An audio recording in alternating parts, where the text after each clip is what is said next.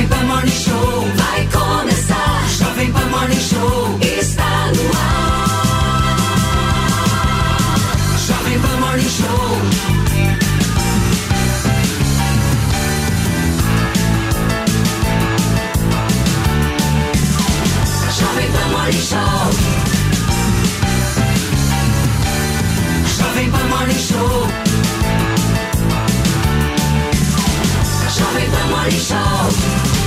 Oferecimento Lojas 100. Liquidação sensacional é nas Lojas 100. Bom dia, minha excelência. Uma ótima quinta-feira. E para quem tá aqui em São Paulo junto com a gente, um feliz aniversário para essa cidade maravilhosa. A gente chama São Paulo 470 anos. Hoje tem festa, mas tem também vários motivos para a gente poder discutir sobre o futuro da capital paulista. Olha só o que a gente vai falar no programa de hoje. A gente vai falar de eleição, a gente vai falar de segurança, de moradores em situação de rua tudo junto, misturado para buscar entender os próximos desafios da maior cidade da América Latina. E é claro que o Bruno Pinheiro vai falar para gente também o que está acontecendo lá na operação da Polícia Federal. Gente, o bicho está pegando em Brasília. Eles estão investigando uma organização criminosa que se instalou na Agência Brasileira de Inteligência, mais conhecida por todos nós como a ABIN, com o intuito, inclusive, de monitorar ilegalmente várias autoridades públicas. E no nosso sofá a gente vai receber hoje o professor Federico Afonso, professor de Direitos Humanos e mestre em Ciências Policiais da Segurança Pública e da Ordem Pública, e também o delegado Palumbo, deputado federal eleito por São Paulo, que estava na Bahia, absolutamente tranquilo, e agora voltou a trabalhar. Finalmente, né, Palumbo? Filho de Deus também, né? De férias. Tudo bom, Palumbão? A gente adora. Sempre uma honra. Nelsinho, bom dia pra você. Maninho Ferreira. Júlia Luci também já conectado. E olha, gente, já vamos começar falando dessa história aqui de São Paulo, porque de manhã teve entrevista coletiva. O governador de São Paulo, Tarcísio de Freitas, e o prefeito, Ricardo Nunes, participaram juntos de várias atividades logo pela manhã na comemoração dos 470 anos da cidade de São Paulo. Quem tem mais informações pra gente do que eles disseram é a nossa Beatriz Manfredini. Eu não sei onde você está, Bia. Você pode me dizer, meu amor, se você estiver me ouvindo, é claro. Mas como eu acho que ela não está me ouvindo, é assim. Vamos verificar o que disse quem primeiro, Fê, o governador ou o prefeito? Vamos colocar então a primeira sonora para ver o que, que o prefeito Ricardo Nunes falou em relação ao aniversário dos 470 anos dessa cidade.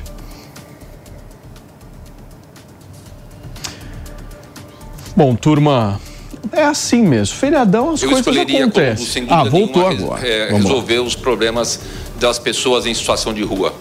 A, a cidade de São Paulo, como as grandes metrópoles do mundo, elas acabam né, sendo um ponto, um local onde as pessoas acabam indo. Eu comentava aqui com a Lívia que muita gente veio aqui para nossa cidade para trabalhar, desenvolver, contribuíram com o desenvolvimento dessa cidade, mas muitos também vieram ou já estavam aqui e não conseguiram realizar os seus sonhos e acabaram em situação de rua. A gente tem feito um trabalho, tem me dedicado todos os 365 dias do ano para o atendimento a essa população. Acho que não existe nada mais triste e uma situação de maior vulnerabilidade do que alguém que está em situação de rua. Muito bem, gente. Está aí a fala do prefeito da cidade de São Paulo, Ricardo Nunes, em relação aos moradores em situação de rua. O Fê, não sei se tem aí o vídeo quando ele fala do Lula e do Bolsonaro. A gente tem esse vídeo fácil aí para exibir? Eu queria poder passar agora. Vamos verificar o que, que disse o Ricardo Nunes em relação a essa questão política aqui em São Paulo. Pode rodar. Numa eleição, nós temos que fazer um trabalho de agregar os apoios. Mas sempre lembrando, né, não serão os apoiadores nem os cabos eleitorais que vão governar. Quem vai governar é o candidato que será escolhido pela população. Agora, com relação à fala do presidente Lula, com todo respeito, né, o presidente do nosso país, mas aqui não é ringue, não é, não- aqui a gente está para disputar aqui uma eleição onde a população vai definir o que, que é melhor para ela. Quem é que vai cuidar da parte da educação, da mobilidade, da infraestrutura, é o enfrentamento às enchentes, enfim, tantas questões que a gente tem que tratar aqui no nosso dia a dia. E a eleição será disputada entre os candidatos, né? não serão nenhum cabo eleitoral. O presidente não vai ser o, o prefeito, né? Como é que ele vai a eleição vai ser entre ele? Ele não é candidato a prefeito, é- foi foi eleito presidente. Turma, a gente, eu pedi para exibir esse, esse trecho agora, porque esse trecho é muito simbólico, né? Tá muito estampada a estratégia do Ricardo Nunes de fugir da polarização, né, Maninho? Exatamente. O presidente Lula tenta nacionalizar a disputa, como analisamos ontem, há uma tentativa de se tornar onipresente em todo o país, então é uma forma de cultivar a própria personalidade como líder de um campo político, tentando polarizar o país todo em torno da sua própria figura, mas a escolha que de fato está colocada para o cidadão fazer esse ano é sobre a gestão e o futuro das cidades. Então, nesse sentido, o prefeito Ricardo Nunes faz bem em tentar retirar a polarização nacional é, da frente para poder, de fato, abrir espaço para o debate sobre a cidade de São Paulo. É isso que é importante para o cidadão. Ô, Nelsinho, essa estratégia funciona?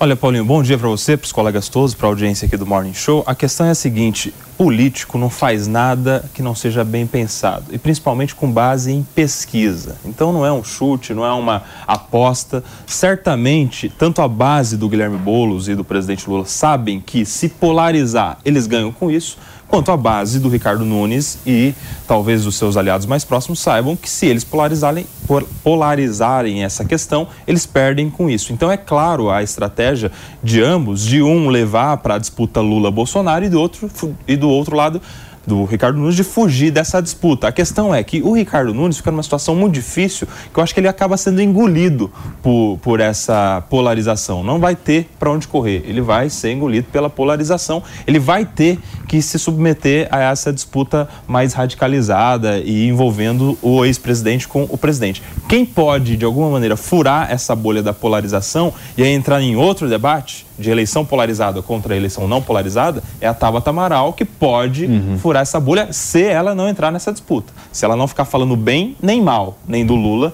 nem do Bolsonaro. Vai ser um cenário interessante para a gente acompanhar. Deixa eu ouvir um pouco a Ju sobre essas falas do prefeito. Ju, qual que é a tua impressão?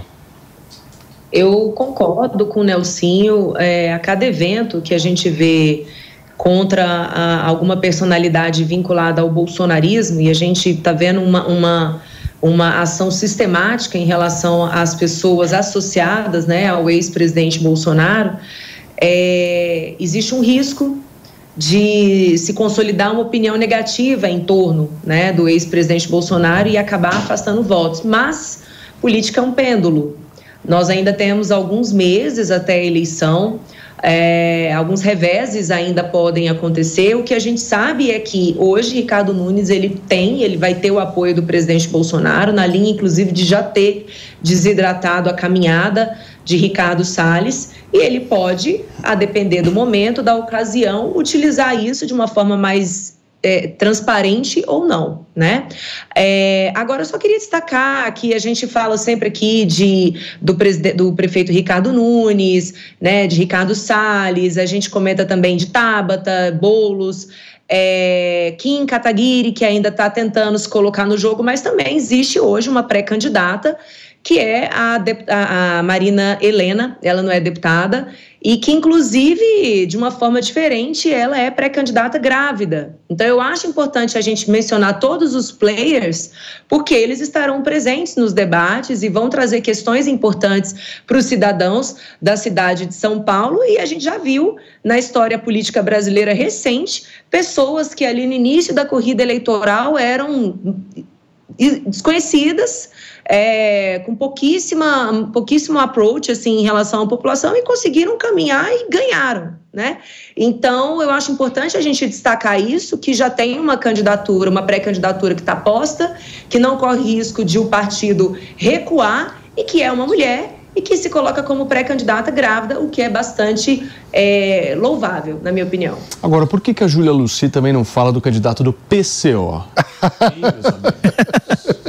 Porque também é, é candidato, Júlia Luci. Se você quer falar de todo mundo, vamos jogar todo mundo, certo? Mas um, um parêntese, Paulinho, é que a Marina Helena foi secretária de privatizações do ministro Paulo Guedes. Então, é, nessa situação em que muita gente da direita se sente órfã né, porque o prefeito Ricardo Nunes não assume o apoio é, de Jair Bolsonaro, esse currículo de ter integrado o governo Bolsonaro na Secretaria de Privatização do ministro Paulo Guedes pode é, seduzir uma parte dos Mano, eleitores. Exatamente Ela isso. é a, a, a, Marina Helena é a primeira candidata na história de São Paulo grávida, né? Se eu não estou enganado. É. A primeira vez que São Paulo vai ter uma candidata grávida. Vamos, vamos verificar o andamento aí. Deixa eu só, antes de passar para o Palumbo aqui, para o Frederico, voltar na Beatriz Manfredini, porque ela está agora me ouvindo conectada e ela participou das cerimônias agora há pouco aqui na capital paulista, junto com Tarcísio e Ricardo Nunes. O que, que você traz de novidade para a gente, Bia?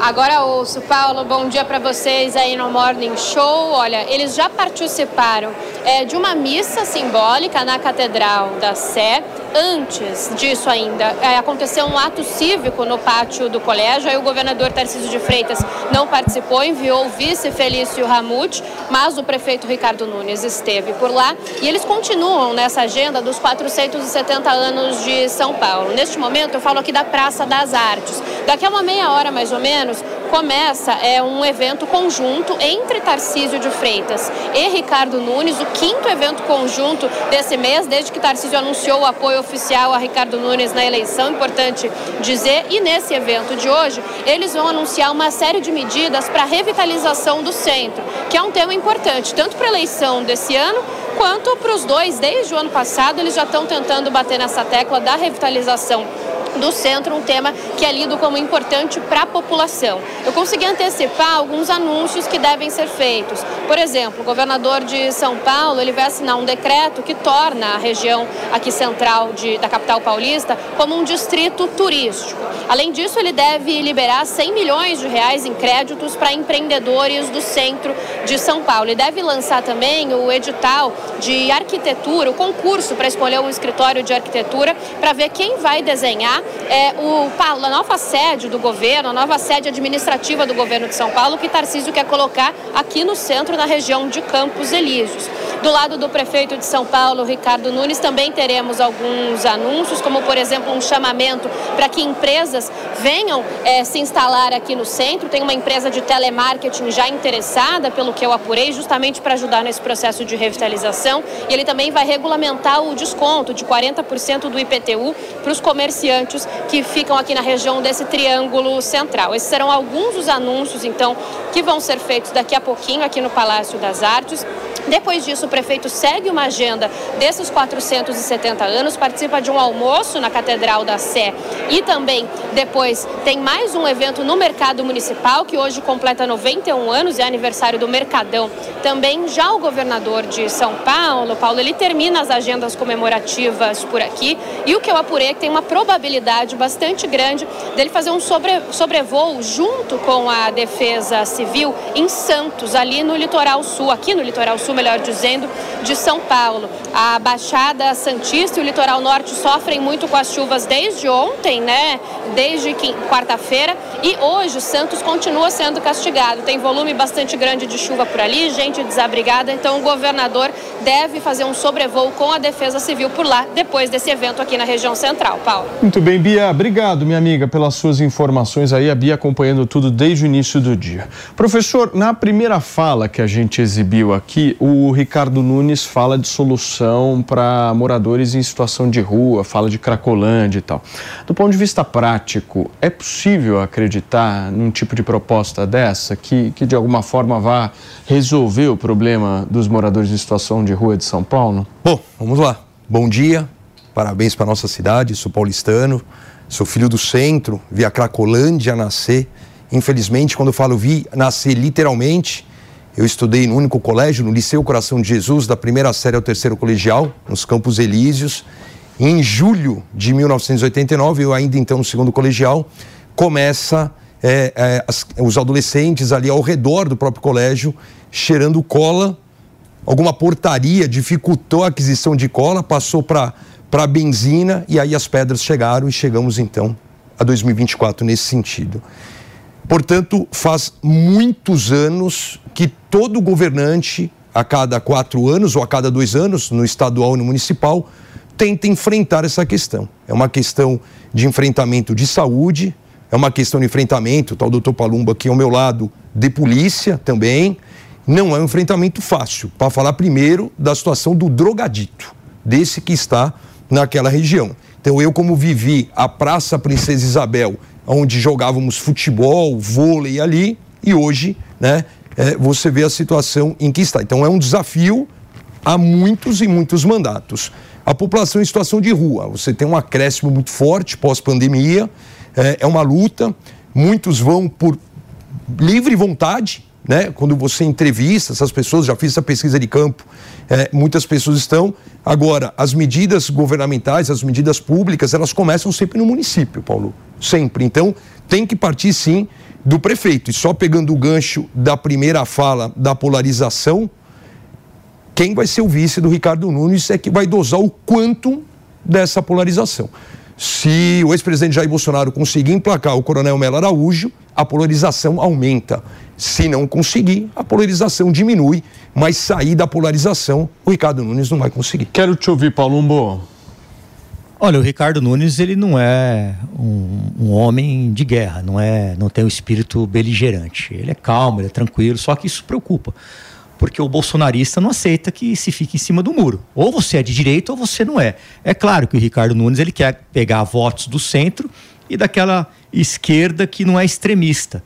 Mas se ele continuar assim, ele vai, ele vai tomar pedaço dos dois lados, porque ele está em cima do muro. Ele não se declara bolsonarista, não se declara de direita, ele fala que ele é, ele é povo e ele fica ali em cima do muro. Então eu concordo muito com o que o Nelson Kobayashi falou. Ele vai apanhar e vai apanhar muito, porque o outro lado, o Boulos, vai querer a polarização. E o que preocupa também é num debate. Se ele ficar dessa forma apática, ele vai ser engolido pelo Boulos, pelo Kim Kataguiri e por outros que lá estão. Na hora que ele vai ser provocado, se ele ficar desse jeito, se esquivando, fugindo, a população creio que não vai aceitar isso não, viu, Matias? Mas o, o Palumbo, eu acho que ele está agindo de acordo com o que as pesquisas que ele está fazendo aqui na cidade de São Paulo estão dizendo. E aqui na cidade de São Paulo as pesquisas dizem o seguinte... Pesquisa encomendada por quem? Se afaste do Bolsonaro. É isso que as Tem pesquisas estão falando. Encomendada por quem, né? E eu acho que muita gente... Por... Eu não acredito muito em pesquisa, não. Mas eu ah, acho que muita gente está de saco eu cheio da... O achômetro da água de coco da Bahia. Eu acredito em...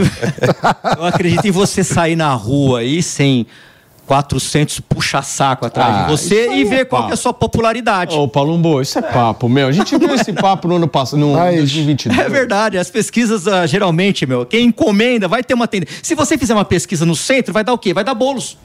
Na área central. Não, mas uma vai pesquisa, dar bolos. Uma pesquisa na cidade não é feita só no centro. Não, eu sei, mas, não, mas você pode tendencionar. Eu falei isso até na sexta passada. Eu posso escolher onde eu quero Exatamente. Você então, quem está pagando? Eu faço uma pesquisa macro, onde eu estou melhor.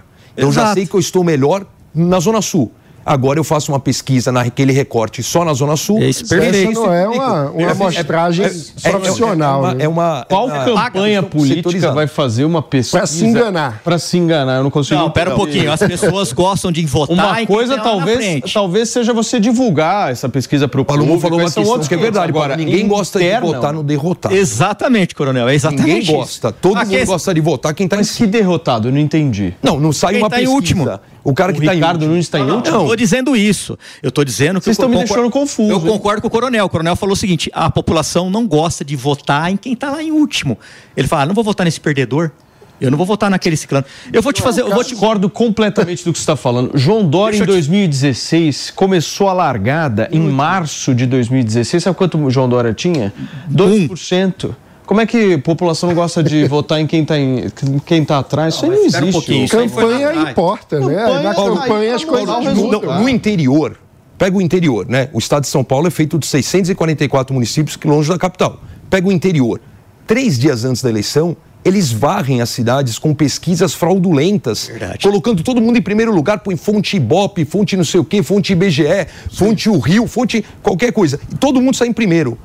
E aí isso, cai perto, do, perto do colégio eleitoral. Mas entenda o seguinte: nós estamos falando de pesquisas aqui diferentes. É. Essa pesquisa que você está falando é uma pesquisa eleitoral pública para Bom. que o eleitor, é. de alguma forma, seja. Essas pesquisas é, deveriam divulgar quem é que está pagando. Seja é, levado a uma quem direção. pagou essa, essas pesquisas? Esta pesquisa que nós estamos trazendo aqui são informações internas das campanhas, Exato. tanto do Boulos quanto Exatamente. do Ricardo. Todos eles encomendam, né? Essas pesquisas não estão sendo divulgadas e nem é do interesse dos candidatos a, pes- divulgarem. a pesquisa que determina a estratégia não é essa pública que a gente vê no Exato. jornal, apesar de algumas delas eh, ser- coincidirem com os resultados das pesquisas internas. Mas as pesquisas internas são aquelas que são encomendadas não, nem pelo político, mas pelo estrategista, pelo articulista político, para saber que estratégia adotar. Então é importante fazer essa primeira separação. E segundo, a- além das pesquisas, a gente tem os resultados das últimas eleições. O Lula ganhou na capital. Exato. O Haddad- Haddad ganhou na capital. O Boulos foi extremamente bem votado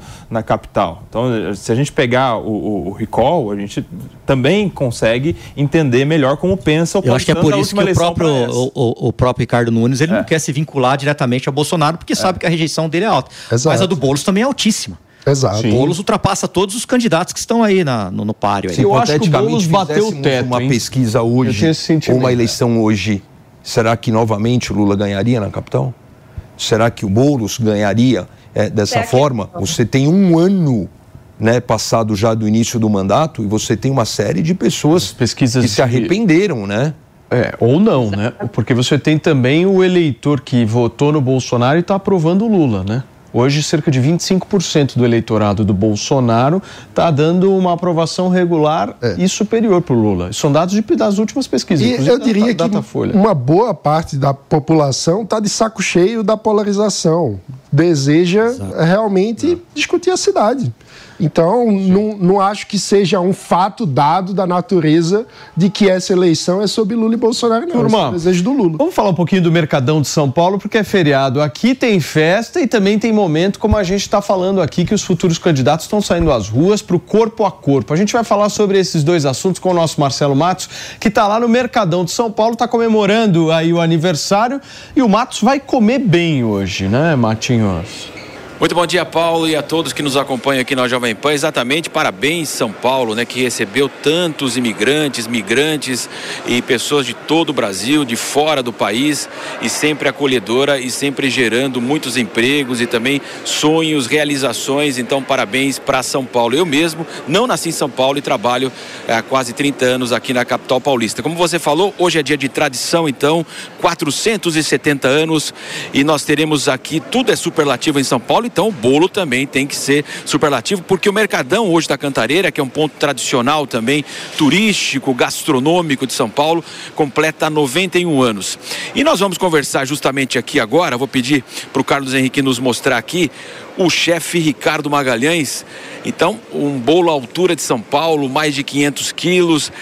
Em que fase nós estamos aí desse bolo? Bom dia senhor. Bom dia, parabéns à cidade de São Paulo, parabéns ao Mercadão que fazem aniversário hoje. A gente está na fase de acabamento. Nós leva mais uma hora, uma equipe grande de profissionais, todos dedicados aqui para fazer o melhor para a cidade de São Paulo e para o Mercadão nesse aniversário.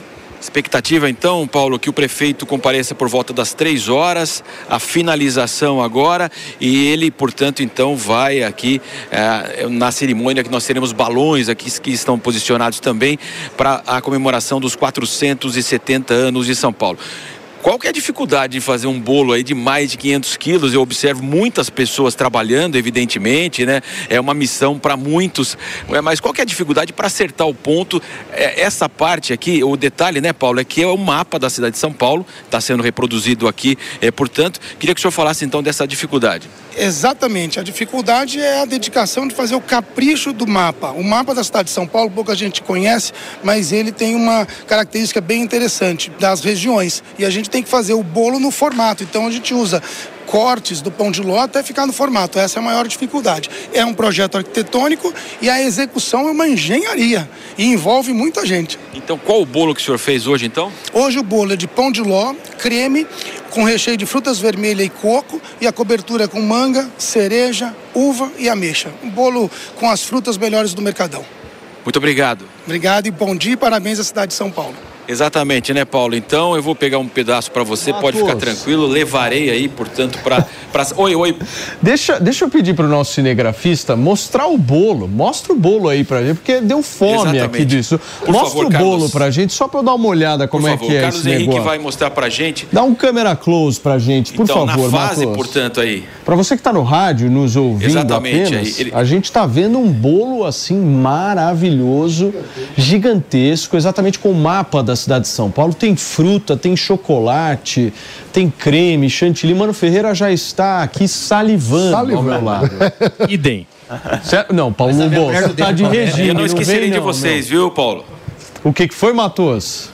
Não esquecerei de vocês. Irei pegar as fatias que vocês precisam, estão aí agora. O Ô, Matos, deixa eu te fazer uma pergunta. O Boulos e a Tabata agora, vão passar por aí também claro. ou não, hein? O bolo Olha, vai perder Paulo, o bolo a gente sabe tá, né? também que hoje é dia, dia de festa, evidentemente, né? Mas também é uma festa que começa também uma festa política, porque no aniversário de São Paulo, os principais pré-candidatos, evidentemente, vão se utilizar dessa data do 25 de janeiro para as suas agendas. O prefeito já desde cedo lá no centro, então está hora marcada aqui às três horas, para, portanto, ele abrir aqui a degustação do bolo, que será pública, inclusive, né? A partir das três horas, então, nós teremos então aqui uma fila, evidentemente evidentemente, e o bolo poderá será cortado e o prefeito vai participar dessa cerimônia. O prefeito no centro, no pátio do colégio, é, a Beatriz Manfredini acompanhando de perto o prefeito, e eu também vou acompanhar de perto aqui o pré-candidato do PSOL, juntamente com uma chapa no PT, com Marta Suplicy, Guilherme Bolos, que vai fazer, portanto, aqui a sua visita ao mercado da Cantareira. A Tabata Amaral ainda não confirmou se virá ou não, mas ela tem um compromisso na sua residência, na Zona Sul de São Paulo, na Vila Missionário, portanto, o almoço almoço com a família. Então, assim, os principais pré-candidatos, podemos dizer assim, que já se, estão se posicionando, evidentemente, cumprindo agendas. Então, hoje, uma data especial também para a política e nós vamos acompanhar a presença aqui de Guilherme Boulos do PSOL. Portanto, expectativa que ele chegue em breve aqui, viu, Paulo? Muito bem, Matos. Obrigado, Marcelo Matos, direto do Mercadão de São Paulo, que hoje completa 91 anos, trazendo informações da agenda dos candidatos. Candidato que é bom, come bolo no aniversário de São Paulo. Paulo, certo, Paulo? Só não pode dar bolo, né? Você gostou do trocadilho, né? Gente, vamos para a polêmica aqui. Só para vocês entenderem, o Mário Sarrubo, novo secretário nacional de Segurança Pública, ele está causando muita discussão justamente pela proposição desse GAECO nacional. Ele está propondo replicar em nível nacional os grupos de atuação especial de repressão ao crime organizado que já existem há anos nos ministérios públicos estaduais e que seria para ter uma ação conjunta contra a criminalidade.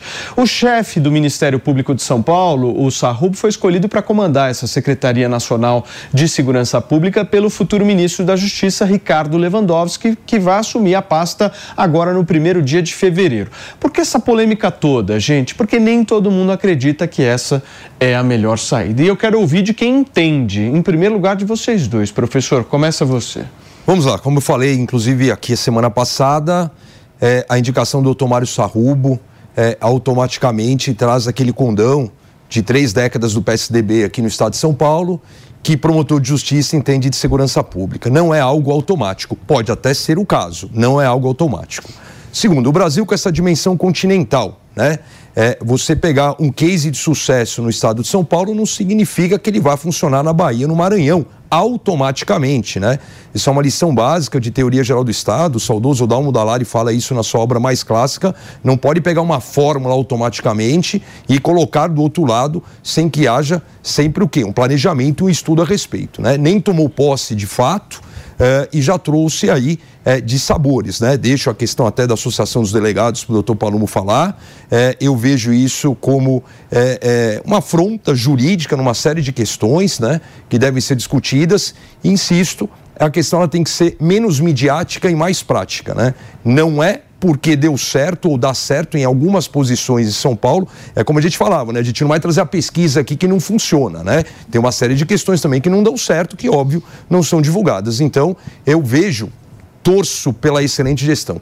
Não vejo como uma boa escolha. É um Ministério da Justiça cuja pasta 90% é da segurança pública, né? O secretário executivo, que é um ministro adjunto, é um jurista, é, é braço direito, então já também não é alguém da área de segurança pública. Então esse rótulo pega o GAECO e vira um GAECO nacional. Não é assim, né? Isso deveria esperar meses sentado à cadeira para entender de fato a dinâmica, a pasta, a dimensão do que ele vai enfrentar. Ô Palumbo, você é contra o GAECO Nacional? Sou contra, começou mal, começou errado, começou falando besteira e fazendo lambança, querendo fazer lambança. Não cabe ao Ministério Público, não cabe na estrutura do Ministério da Justiça uma atitude como essa. Está desprestigiando todas as polícias, a Polícia Civil, a Polícia Militar. O Ministério da Justiça não foi feito para isso, não tem que criar um grupo disso. E eu concordo com o coronel, não é porque é promotor que entende de segurança pública. Aliás, nesse país aqui, todo mundo entende de segurança pública, né? Até ter o primeiro tiroteio. Aí saem correndo, se escondem debaixo de qualquer carro, de uma árvore e ligam para a polícia. É assim que funciona neste país. Então começou muito mal deu uma declaração é, falando essas besteiras. O que, eles vão, que ele vai fazer agora é provavelmente tirar os policiais civis que estão lotados lá no Ministério da Justiça, delegados, oficiais, é, policiais civis, militares, e vai querer colocar promotor como se fosse os, os salvadores da pátria. E não é bem assim. Não é bem assim mesmo. Entendeu? Tem que ter responsabilização na tudo que a gente fala, do que a gente faz. O coronel deve ter visto isso também. Eu cansei de ver policiais sendo denunciados injustamente por promotores de justiças de gabinete que não sabem o que é uma rua. E um deles falou para mim assim: Mas Palumbo, é só se defender. Não, não é só se defender.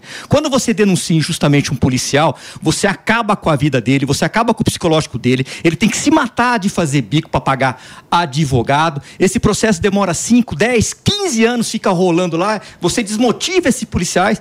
Depois esse policial é absolvido, não acontece absolutamente nada. E o promotor fica lá como se nada tivesse acontecido, não tem responsabilização nenhuma. Então, criar um GAECO em nível nacional é uma aberração jurídica. Não existe respaldo jurídico, não existe na lei, e isso é um absurdo, sou totalmente contra e vou falar onde tiver que falar.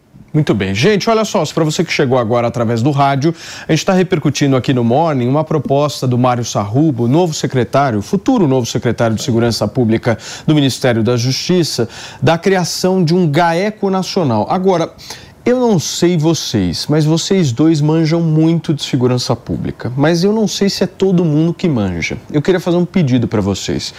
O que faz o GAECO? Do ponto de vista simples, o que é GAECO? Só para as pessoas poderem entender, o Palumbo. É um grupo de atuação especial contra o crime organizado, mas que depende do inquérito policial e depende do trabalho da polícia, muitas das vezes que ele está ligado, encaminhando. Ele está ligado, tá ligado ele precisa, É, pode estar tá ligado, eles também fazem uma investigação lá que é o PIC, que também não tem respaldo nenhum na lei, isso aí que foi criado a cabeça deles, criaram isso daí, passando por cima. Eu sou a favor de cada instituição fazer o seu trabalho fazer o seu trabalho. O deles é denunciar, eles são parte. Então é um órgão investigativo, basicamente. Não deveria ser. Fazendo, fazer uma analogia com as polícias. Você tem a polícia territorial e as polícias especializadas. Perfeito, professor. O GAECO é, uma, é, é como se fosse um. É como se fosse, não. É um órgão especializado dentro do próprio Ministério Público. Então, vamos dizer assim, com arroz com feijão é tocado pelas promotorias dentro das suas comarcas, dentro das suas cidades. E você tem esse órgão especializado. Trabalha muito com divisões especiais da Polícia Civil, trabalha muito com os BAEPs e a tropa de choque da Polícia Militar,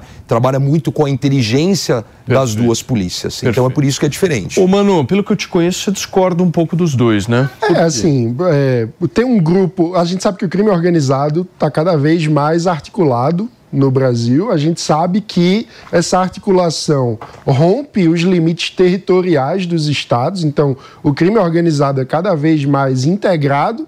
Eu vou até além, rompe muitas vezes até os limites territoriais do Brasil. Então, a gente precisa, inclusive, ter uma articulação transnacional, ou seja, é, é, ter articulação com a inteligência dos países vizinhos, porque as rotas de tráfico de drogas ou de armas ou de qualquer que seja é, o, o produto vendido pelo crime organizado são rotas internacionais. Então, o combate precisa de integração.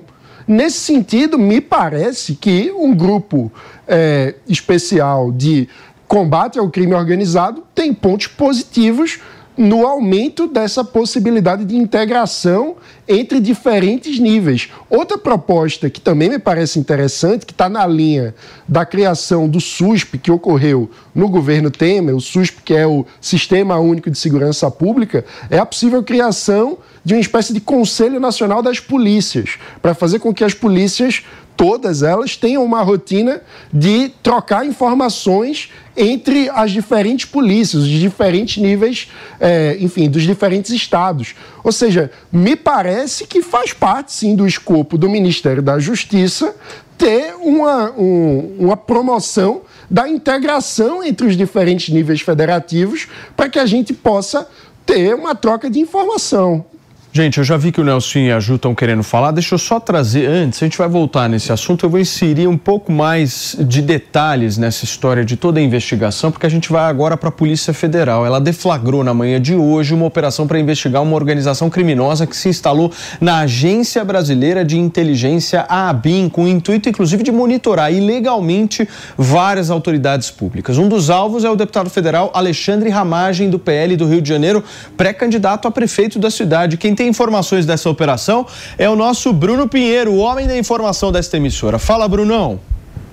Ótimo, Paulo. Que bom falar contigo com os nossos analistas também. Excelente semana. Essa operação iniciou logo cedo. Era por volta de seis e meia da manhã, quando agentes da Polícia Federal chegaram na Câmara dos Deputados. Um dia após a oposição se reunir justamente reclamando sobre essas operações da Polícia Federal. Ontem, o líder da oposição, o senador Rogério Marinho, também esteve no STF com o ministro Luiz Roberto Barroso, mas esta operação já havia sido autorizada pelo ministro Alexandre de Moraes. Então, após a visita, a operação aconteceu hoje nas primeiras horas do dia aqui na capital federal, em Minas Gerais, em Juiz de Fora e também no Rio de Janeiro, endereços ligados a esses investigados. Alexandre Ramagem, que era chefe da agência de inteligência, de acordo com a investigação, ele acabou autorizando que várias autoridades e vários cidadãos que não tinham nenhum tipo de cargo fossem fossem fiscalizados em tempo real através de aparelhos celulares,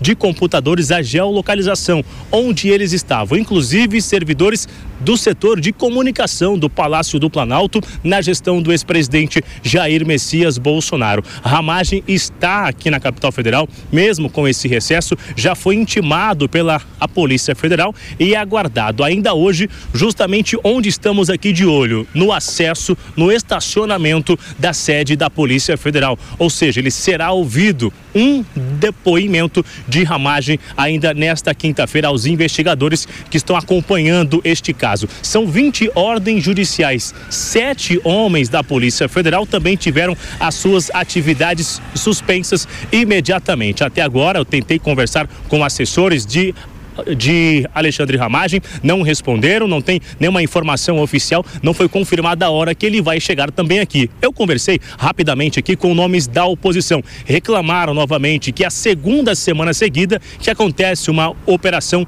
da Polícia Federal ligada à oposição e a um segundo nome que também está interessado em concorrer às eleições no Rio de Janeiro em 2024. Ramagem é também um homem da Polícia Federal, já atuou em investigações o que eu ouvi que será um momento difícil, já que ele já esteve em várias investigações, várias operações e hoje ele vai estar do outro lado. Ele que será ouvido, ele que está sendo investigado. A gente continua de olho. Se ele chegar, eu volto a chamar aqui Paulo Matias. Você manda, Bruno Pinheiro. Obrigado, meu amigo, pelas suas informações e pelo seu trabalho. Gente, vamos repercutir tudo junto e misturado, né? Estamos falando de inteligência, de investigação. Ju, a palavra é sua. Paulinho, eu quero lembrar aqui que a Associação de Servidores da Agência Brasileira de Inteligência, né, os oficiais de inteligência do Brasil, que, diga-se de passagem, são profissionais extremamente capacitados, eles se pronunciaram sobre essas denúncias, rechaçando qualquer possibilidade de a ABIN ter sido aparelhada nesse sentido. Então, falar que houve a instalação de uma, de uma atividade criminosa dentro da BIM, eu acho que é precoce. Né? As investigações estão acontecendo, elas precisam acontecer, mas nós precisamos lembrar que a BIM é feita pelos seus servidores, servidores de carreira de Estado, que têm estabilidade e que têm condições de se opor a ordens que tenham sido dadas de forma ilegal. Então, particularmente, conhecendo muitos deles, eu duvido que isso tenha acontecido, que a BIM tenha sido desvirtuada dessa maneira. É, ponto número dois, o delegado Ramagem, ele vai prestar esse depoimento agora, eu acho que muita coisa vai ser elucidada, e eu preciso lembrar aqui que nada acontece à toa. Ele é hoje pré-candidato a prefeito do Rio de Janeiro pelo PL, e nós estamos vendo, sim, uma, vou colocar como um escrutínio mais profundo de candidatos vinculados ao bolsonarismo, né? Para ser bem eufêmica mesmo. Então, eu acho que muita coisa está acontecendo e a gente precisa dar a, a, aquele cuidado né, da avaliação das provas que sejam levantadas, da abertura de um, de um possível processo judicial ou não, porque inclusive não tem denúncia, não tem nada. É, sobre, não sei se a gente pode voltar no caso da GAECO. Pode, Ju, pode, pode. Mistura tudo, a Binga, Eco, tudo que é sigla que você quiser misturar, você fica à vontade. É, o, o Paulinho, é porque, assim, eu sou servidora pública federal desde os meus 18 anos e eu conheço bastante a administração pública federal e, e essas afirmações, assim, elas acabam até mexendo muito comigo porque eu sei da seriedade dos servidores. Né? Então, a chance de um servidor ter se envolvido em algo desse tipo, de ter, aparelha, de ter havido um suposto aparelhamento da BIM, é, é, é muito distante do que eu acompanho há muito tempo. É, infelizmente, a gente não está vendo tanto esse cuidado já da polícia, dentro da Polícia Federal, órgão que inclusive também já foi servidor. Agora, sobre a, a fala do Mano, eu entendo a, a, a intenção que o Mano demonstrou na, na, questão de a gente nacionalizar investigações e de a gente entender o Brasil como um país continental e, e, extremamente complexo. Só que a gente precisa entender a estrutura né, constitucional do posicionamento dos órgãos. E aí, quando a gente vê o Ministério Público, o Ministério Público ele não faz parte nem do Executivo nem do Judiciário. O Ministério Público é um órgão completamente independente e ele precisa ser independente porque ele tem funções extremamente importantes como, por exemplo, de fiscalizar a atuação das polícias. Então, essa proposta que foi apresentada, né, ela, ela fere de morte a independência do Ministério da Justiça, que é um órgão vinculado ao Executivo Nacional e que, portanto, se subordina ao chefe do Executivo Nacional, que é o presidente da República. O Ministério da Justiça não pode passar a ter um outro chefe, que seria, no caso, o Ministério Público. Né? Então, não houve uma discussão dessa proposta, o novo secretário anunciado falou dessa proposta sem ter discutido com as pessoas que, que consubstanciam, materializam a segurança pública nacional, e não é à toa que associações de delegados federais já se posicionaram rechaçando também essa, essa proposta. Então, o mínimo que a gente espera é que uma suposta boa intenção não seja motivo para desvirtuar a organização prevista na nossa Constituição Federal. Porque se há essa intenção de subordinar o Ministério da Justiça ao Ministério Público, então que seja feita uma emenda constitucional. É que eu acho que um, um Porque do jeito que está hoje não dá. Eu gostaria que, até de saber ponto que precisa... a opinião do professor aqui né? Se eu, se eu estou se eu estou indo na linha correta, mas não há é, essa previsão. Então, está correta. Eu acho que o que você falou, a Polícia Federal pode fazer. Então, eu, eu acho que um ponto que precisa ser esclarecido pelo secretário é se ele está sendo literal nessa proposta ou se ele está fazendo uma espécie de metáfora, porque a gente sabe que o GAECO é um órgão que é respeitado pela população por resultados como, por exemplo, o desmonte de uma operação do PCC que desejava assassinar o, o, o senador Sérgio Moro e outras autoridades, como o presidente da Câmara, o presidente do Senado, ou seja, se ele está falando sobre uma integração é, a, com a experiência adquirida pelo trabalho do GAECO, mas não necessariamente no molde jurídico do GAECO. Porque aí eu vou concordar que no, o Ministério Público é uma coisa, o Ministério da Justiça é outra, uma coisa não se aplica. Mas eu me parece que essa afirmação é muito mais marqueteira do que técnica, no sentido de é, demonstrar a intenção. Foi, foi, bem, foi bem ruim, hein? Mas eu não o acho. Tiro seu pela culatra. não sei se é marketing. Porque assim, eu já ouvi neste programa várias vezes vocês reclamarem que o governo federal às vezes era omisso em relação à área da segurança Exato. pública. O que eu acho que o Sarrubo está tentando fazer é simplesmente passar a dizer o seguinte: olha, a gente quer participar desse processo. Aí eu não sei como é que vai ser a questão jurídica. Aí vai ter que a Júlia matou.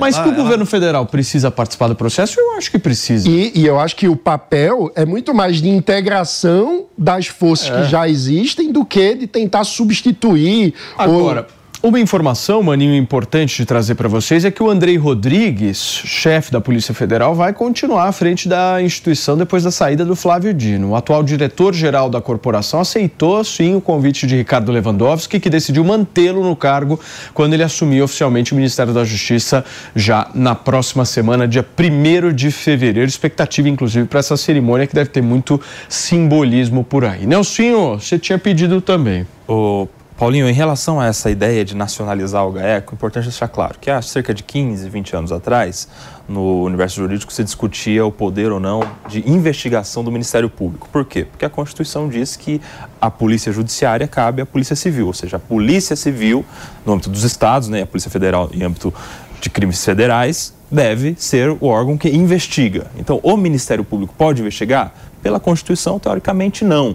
Mas se chegou a um entendimento no Judiciário, e hoje isso é pacífico, de que sim, o Ministério Público pode investigar. E o GAECO é um braço de investigação do Ministério Público de São Paulo. Ou seja, o que se faz no GAECO se investiga, se pratica operações e ali há um, um, um meio que um, um, departamento de inteligência contra crimes organizados. A preocupação, aqui acho que geral dos colegas, é: será que a gente vai ter um órgão investigatório no Ministério da Justiça? Porque se a gente tiver um órgão que investiga no Ministério da Justiça, a gente está falando que o governo vai investigar. Isso é perigoso, porque quando o governo, o Poder Executivo, está investigando de uma maneira tão próxima com um ministro, com um ministério, que é diferente da Polícia Federal, que é uma instituição independente claro, dentro do, do, sistema mais, mais distante do poder político de um, de um presidente, quando o governo executiva, talvez, quando o governo executivo investiga, talvez a investigação para os próximos seja mais branda e para os opositores seja mais rígida. E isso é perigoso em estados democráticos. Tem que então, ter se, exato. preservadas. Então, se a investigação do GAECO de São Paulo for ser nacionalizada, que seja, por exemplo, no Ministério Público Federal, porque no estado de São Paulo não é no Poder Executivo, é no Ministério Público. Então, investigação do Ministério Público se entendeu que é possível, beleza. Contra crimes organizados pelo GAECO, beleza. Então vai se investigar crimes organizados a nível nacional, que faça-se um GAECO no Ministério Público Federal. Mas aí que quem é vai mandar nele vai ser Exato. o ministro da Justiça? Não, aí seria Como o... Como é que vai ser isso aí? Porque a Júlia falou, né? no, Não cabe isso. No Ministério Público Federal seria o Procurador-Geral, com ah, toda a independência. É justamente Agora, agora, só para concluir, tem outros dois pontos que eu acho que depois dá para a gente discutir aqui, que são também tão preocupantes, que é um, a criação de um Conselho Nacional de Polícias, eu vejo com ressalvas, acho que seria importante se esse conselho servir para troca de ideias, para ser um órgão consul, consultivo das polícias, ou seja, para as polícias participarem das decisões do Ministério da Justiça, escutar quem está na ponta da linha e de todo, todo o Brasil. Integração. Exato. Integração. E aí um ponto muito polêmico, que seria a criação de uma Corregedoria Nacional de Polícias. Isso é perigoso, porque a Corregedoria Nacional em âmbito federal investigar policiais dos estados é uma, é uma interferência direta é uma no Pacto Federativo. As polícias dos estados têm as suas corregedorias Sim. e é nesse âmbito que isso deve Fala, acontecer. professor. Eu vejo aqui uma premissa que foi muito alimentada na pandemia. Você querer hierarquizar município, estado e a União. Eu vejo muito isso na sala de aula, perguntas básicas, às vezes em direito administrativo, direito constitucional. Quem manda mais, o prefeito ou o governador? Quem manda mais, o governador ou o presidente? Cada qual tem a sua competência. E isso foi muito fragilizado na pandemia, principalmente aqui no estado de São Paulo. O nome dele já foi citado, então vou aqui retroalimentá-lo, que é uma pessoa que eu admiro muito, porque ele sozinho conseguiu acabar com o PSDB. O João Dória, ele falava o quê? Eu e os 644 prefeitos estão comigo dando a ideia de subordinação. A fala do doutor Mário Sarrubo dá essa ideia de subordinação e você quebra na competência do ente federativo, principalmente no artigo 24 da Constituição, as normas gerais cabem à União e você tem as competências regionais e locais aos estados e aos municípios. Então, quando ele traz esse texto, quando ele traz essa retórica é, do tipo, olha, é o GAECO nacional, dá a entender que eu vou comandar tudo, eu vou mandar tudo. E assim, claro, uma interpretação minha, eu hoje comando o Ministério Público de São Paulo, agora eu vou comandar tudo. Vai sentar ele e o doutor Paulo Gonet do lado, que é o chefe do Ministério Público Federal, falou assim: agora, ó, nós somos donos de todo o Ministério Público né, do país. Então, essa retórica, como o Mano falou, talvez um marketing é, equivocado, eu vejo como uma afronta, flerta como uma afronta ao texto constitucional. É esse cuidado que tem que tomar tem que ter integração? Tem que ter integração. Se o crime é organizado, porque a segurança pública será desorganizada. Agora, nós temos, por exemplo, é, Mano Nelson, nós temos o Conselho Nacional dos Comandantes Gerais das Polícias, a Polícia Civil tem um conselho delas que se reúne. Nós tivemos recentemente uma reunião de todos os secretários de segurança pública. Então, hoje, se você volta à década de 80, que cada qual tirava um RG no ente federativo e ele não era procurado num estado e era em outro, aí tudo bem. Agora, hoje você já vem para essa integração. Olha, nós estamos em 2024. Agora é que vai ter a primeira prova unificada para a magistratura. A OAB, Nelsinho deve lembrar, cada prova era num estado de um jeito. Eu estou falando de integração de informações, né? Então hoje tem que conversar, mas não assim. Eu sou dono de tudo. Cadê o Pacto Federativo? Exatamente. Pediu, Palumbo? Eu concordo mais uma vez com, com o coronel, com, e não dá para. E a Júlia, ela, a Júlia foi perfeita. Quem é que vai mandar no promotor? Eles não vão ser aceitar, eles não vão aceitar ser mandado por ninguém que não seja do Ministério Público. Já começa por aí. A gente conhece bem o Ministério Público, é, uma, é um órgão respeitável, faz bons trabalhos, mas eles não vão aceitar. E tem que ter controle, cada um no seu quadrado. Não cabe criação de GAECO no Ministério da Justiça. Tudo isso que você falou, mano, que você é favorável, simpático à ideia, que você falou de a ideia da integração de, de investigações interestaduais, inter, internacionais, já tem a Polícia Federal. Vamos fortalecer a Polícia Federal. É ela que tem que fazer a investigação. Aliás, são extremamente competentes. Quando não há ingerência política. Muitos anos eu falo isso. Todas as polícias de todos os estados sofrem gerência política. E a federal também. Deveria ser polícia de estado. Mas, infelizmente, é polícia de governo. E isso é um absurdo. Eu já citei uns, alguns exemplos aqui de passados. No passado aconteceu várias vezes, onde se investigavam é, políticos, prefeitos. O que, que acontecia com o delegado? Ele era afastado. Pronto e acabou. Eles avocavam o inquérito policial e esse delegado, delegado competente, é afastado. Ah, ele, o, o, delegado Palumbo está investigando o prefeito de Pirapora, não sei de onde. Vamos afastar ele, joga ele lá em Araçatuba. Pronto, acaba com a investigação e coloca algum aliado do governo. Infelizmente, é assim que acontece em todas as polícias de todos os estados. E que a federal não é diferente. Fala, Mano. Mas a, a minha questão é, para além da Polícia Federal, que, claro, é um órgão fundamental para a segurança pública, a gente precisa, por exemplo, que a Polícia Civil de São Paulo colabore mais com a Polícia Civil do Rio. Perfeito. Então, o ponto é como criar um aumento dessa sinergia. Porque o bandido, ele não pode ficar mais com a vida mais fácil se ele cruzam a fronteira e saem de um estado para o outro. Então, a gente precisa fazer com que os órgãos da segurança pública funcionem como um sistema mais integrado, que o, o Estado brasileiro seja capaz de ter mais organização do que o crime organizado. E isso passa pelo aumento da integração dos trabalhos de inteligência. Mas, mano, eu não sei se você viu a, a manifestação do Ministério da Justiça sobre a criação desse conselho. Parece que a finalidade é muito mais criar regra para depois punir, por isso que já criou o conselho e a, e a, corregedoria, a corregedoria é um absurdo é, completo. Exato. Eles vão perseguir os policiais. Até porque eles falam, a gente tem que criar um conselho que crie regras que seja mandatório, esse é o termo. Ou seja, tá, tá parecendo que o Ministério quer criar regras para cuidar das polícias dos estados. Isso é perigoso. Isso é, como disse o professor aqui, é, é, é um afronte ao pacto federativo, não, à independência dos estados. Não seria melhor criar um ministério só de segurança pública? Já foi muito discutido isso, né? Enfim, mas eles optaram por não, né? Por, pelo Ministério Parece, da Justiça ficar isso, junto isso com foi, a segurança isso pública. foi cogitado agora no final de Isso não é 2023, em especial com a saída do Flávio Dino. Se, se cogitava até do Capelli ficar como esse ministro de Segurança Pública, até em gratidão a toda a sua atuação como interventor na Segurança Pública do Distrito Federal, enfim. Mas o governo preferiu manter, até para ser um ministério mais robusto e ser mais atrativo ao Lewandowski, que estava ali decidindo se iria aceitar ou não. Eu acho que isso ficou na manga, Paulinho. Ficou na manga para uma próxima reforma ministerial para de, de, repente em algum Mas momento seria ter que positivo? acomodar mais alguém. É positivo você Neste a Justiça de Segurança Pública? Neste momento em que a segurança pública virou uma pauta nacional e todo mundo fala muito disso, até Uhum. pelo sentimento de insegurança, aparentemente sim. Aparentemente seria importante ter um Ministério de Segurança Pública com um especialista em segurança pública na, na área. Porque, com todo respeito a todos os magistrados, a carreira de juiz do ministro Lewandowski e, e de todos os promotores de justiça, quem tem de segurança pública é quem trabalha com segurança pública. Não é quem estuda direito, direito processual, direito material. Fala, professor, você pediu?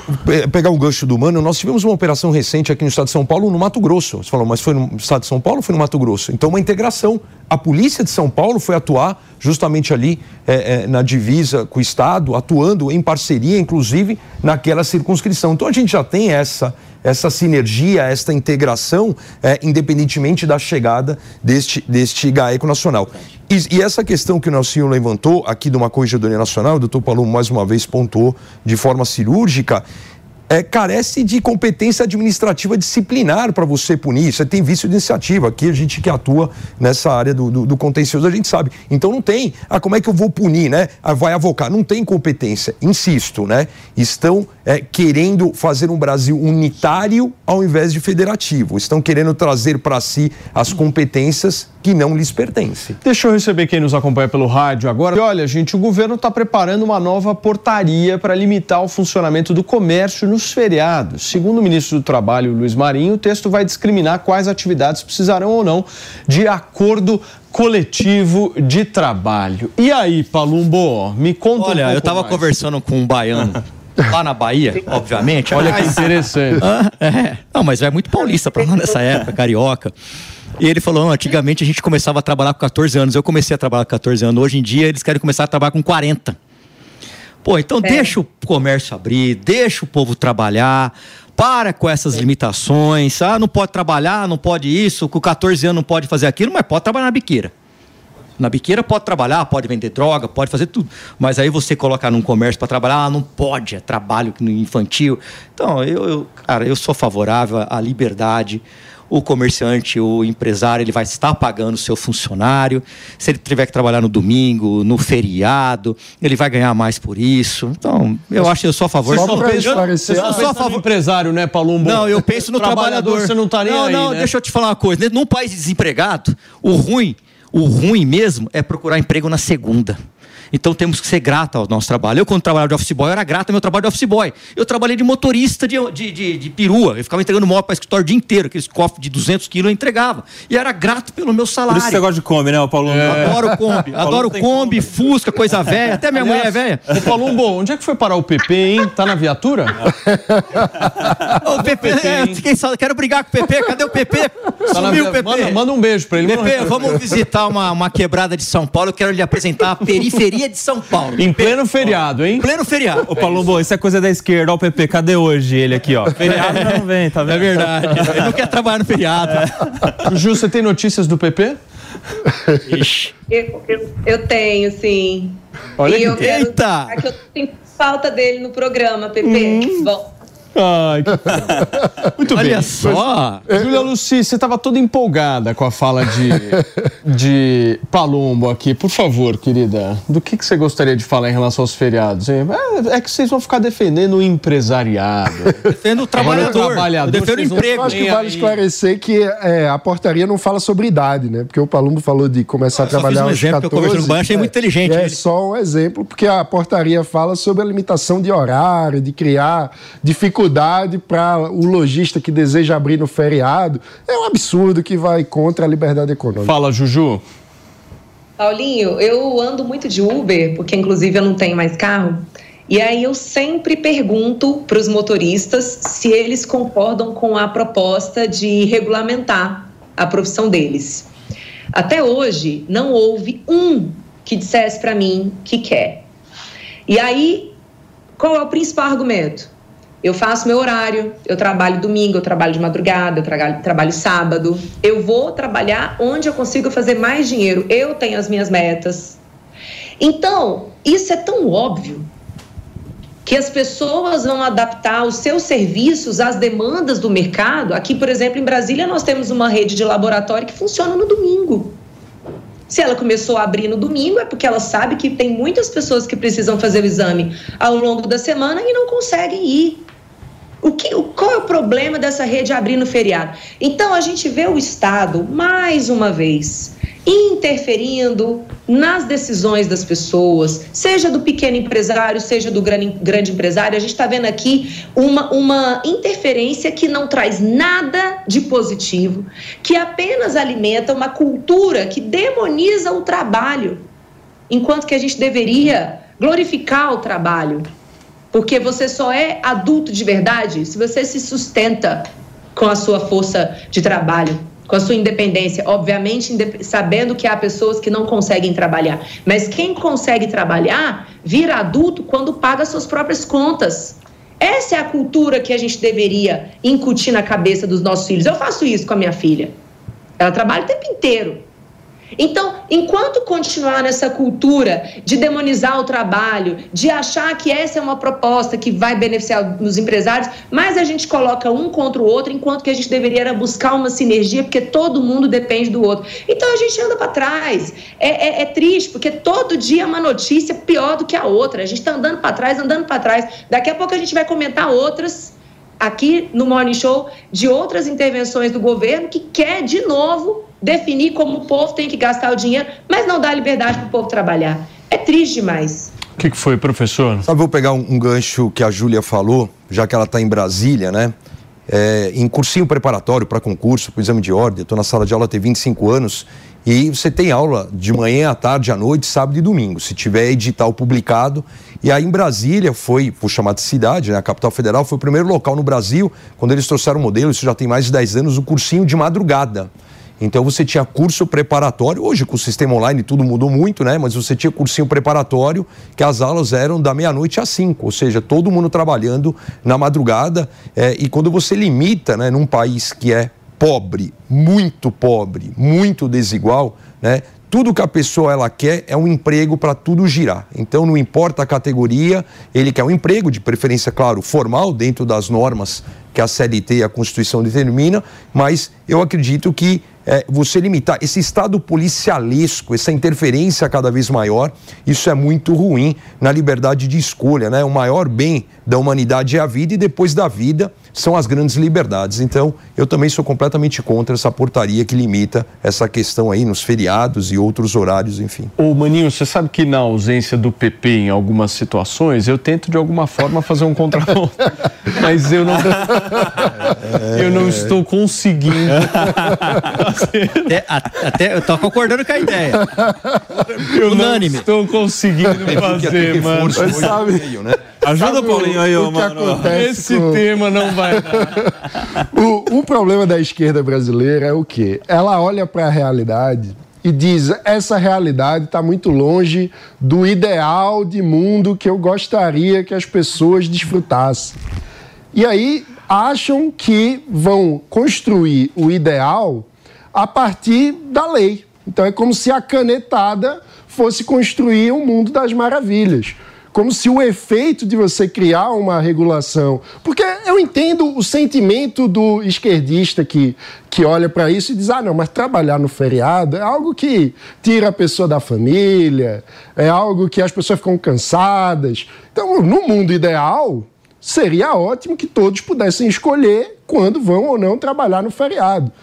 A questão é que você não constrói o, a, o mundo ideal a partir de uma canetada. Você constrói a partir da ampliação das opções de escolha, para que cada um, dono da sua própria vida, possa fazer a melhor escolha segundo o seu juízo. Então, se a gente deseja melhorar, e todos nós desejamos, obviamente, melhorar a situação do trabalhador, o que a gente tem que fazer não é numa canetada proibir aquilo que alguém acha feio, ou acha ruim, ou acha desconfortável. É fazer com que o trabalhador tenha mais opções para que ele possa ser dono da sua vida e escolher conforme a sua própria condição. E aí, Nelsinho? Bom, é, é, a questão é a seguinte, Paulinho. Parece que a gente está no estado de emprego pleno, de que todo mundo está empregado, de que a gente está batendo recordes de produtividade. E não é bem assim, porque essa portaria, ela só dificulta o crescimento do Brasil. Essa portaria ela só dificulta a produção de riqueza, de, de, de serviços. Só obstáculo, né? E um obstáculo para a liberdade, como o Mano falou também. Então ela vai na contramão. Será que. Como, como ficaria agora um trabalhador que quer trabalhar? que combinou com um empresário que quer que ele trabalhe em um feriado, de repente, esses dois sendo é, impedidos de realizar esse acordo de trabalho no feriado, porque veio uma portaria do Ministério da Justiça ou, ou no caso do Ministério do Trabalho. uma portaria que dificulta o trabalho. Eu acredito que, de fato, assim, não, não, não sei como alguém conseguiria fazer um contraponto nesse caso. Difícil, Até o PP eu acho que ficaria numa... O PP, numa... o PP, o PP é o do contra, ele ia conseguir. Será? Eu tenho certeza que ele ia conseguir. Não, ele, ele, ele é bom nisso. Ele é especialista em ser do contra. É, ele é, do, ele é pós-graduado nisso. Júlia Luci pediu pedir. Não, é para a gente ver o tanto que a vida do PP é difícil. Eu já falei isso para ele muitas vezes. Ele tem que ser genial para dar conta. Porque não é fácil, não. Às vezes você, dizer que a grama não é verde, olha, você tem que fazer. Agora, respondendo à pergunta do Nelson, que ela é brilhante, como que um trabalhador conseguiria é, compatibilizar com, com um empregador trabalhar num dia que está proibido? A gente está vendo a instituição da mentira, os contratos de gaveta. Este é o problema. Então, daí a gente consegue já antever uma série de outros problemas, porque você pode estabelecer um acordo hoje por debaixo dos panos, dentro de uma relação amigável, mas vai que lá na frente um briga com o outro, um denuncia o outro, aí mais um processo na Justiça do Trabalho, mais custo do nosso judiciário, que já é um dos mais caros do mundo. E eu quero até comentar que ontem eu não tive oportunidade, eu falei dessa, desse, desse desestímulo à judicialização da vida. Essa é uma das premissas do próprio Conselho Nacional de Justiça. Essa cultura é, é, beligerante que foi estabelecida no Brasil de um toda hora querer processar o outro, gente, isso é contraproducente, isso vai contra a lógica de um, de um Estado que funciona, de um país que funciona. Nós temos que ser capazes de resolver os nossos conflitos de uma forma madura, sem ter que ficar esperando tudo por parte de um juiz. Então, eu imagino que se essa portaria for para frente, não apenas uma série de mentiras serão criadas e lá na frente uma pessoa vai denunciar a outra, enfim, o caos está instalado mais uma vez. Muito bem, gente, são 11 horas e 6 minutos. O nosso Fabrício Netsky, Fabrício Netsky, ele tem vários personagens ao longo da programação, né, Mano Ferreira? De manhã, um cara mais sério, tal, aquela coisa, mas chega no Morning Show e... Já tira a gravata. Tira a gravata e fica desse jeito que ele está aparecendo aqui agora. Tudo bem, Fafá? Liberou geral, né? Seja Paulo? muito bem-vindo. Eu quero Obrigado. que você traga pra gente as últimas informações das eleições americanas. Vamos fazer aquele nosso giro gostoso internacional internacional. Vamos, vamos, vamos viajar pelo planeta. Olha, Donald Trump está em busca de um vice. Quem quer ser o vice de Donald Trump? Essa é a grande pergunta lá entre os republicanos, já pensando que ele vai de fato ser nomeado pelo partido para disputar contra Joe Biden a presidência lá em novembro.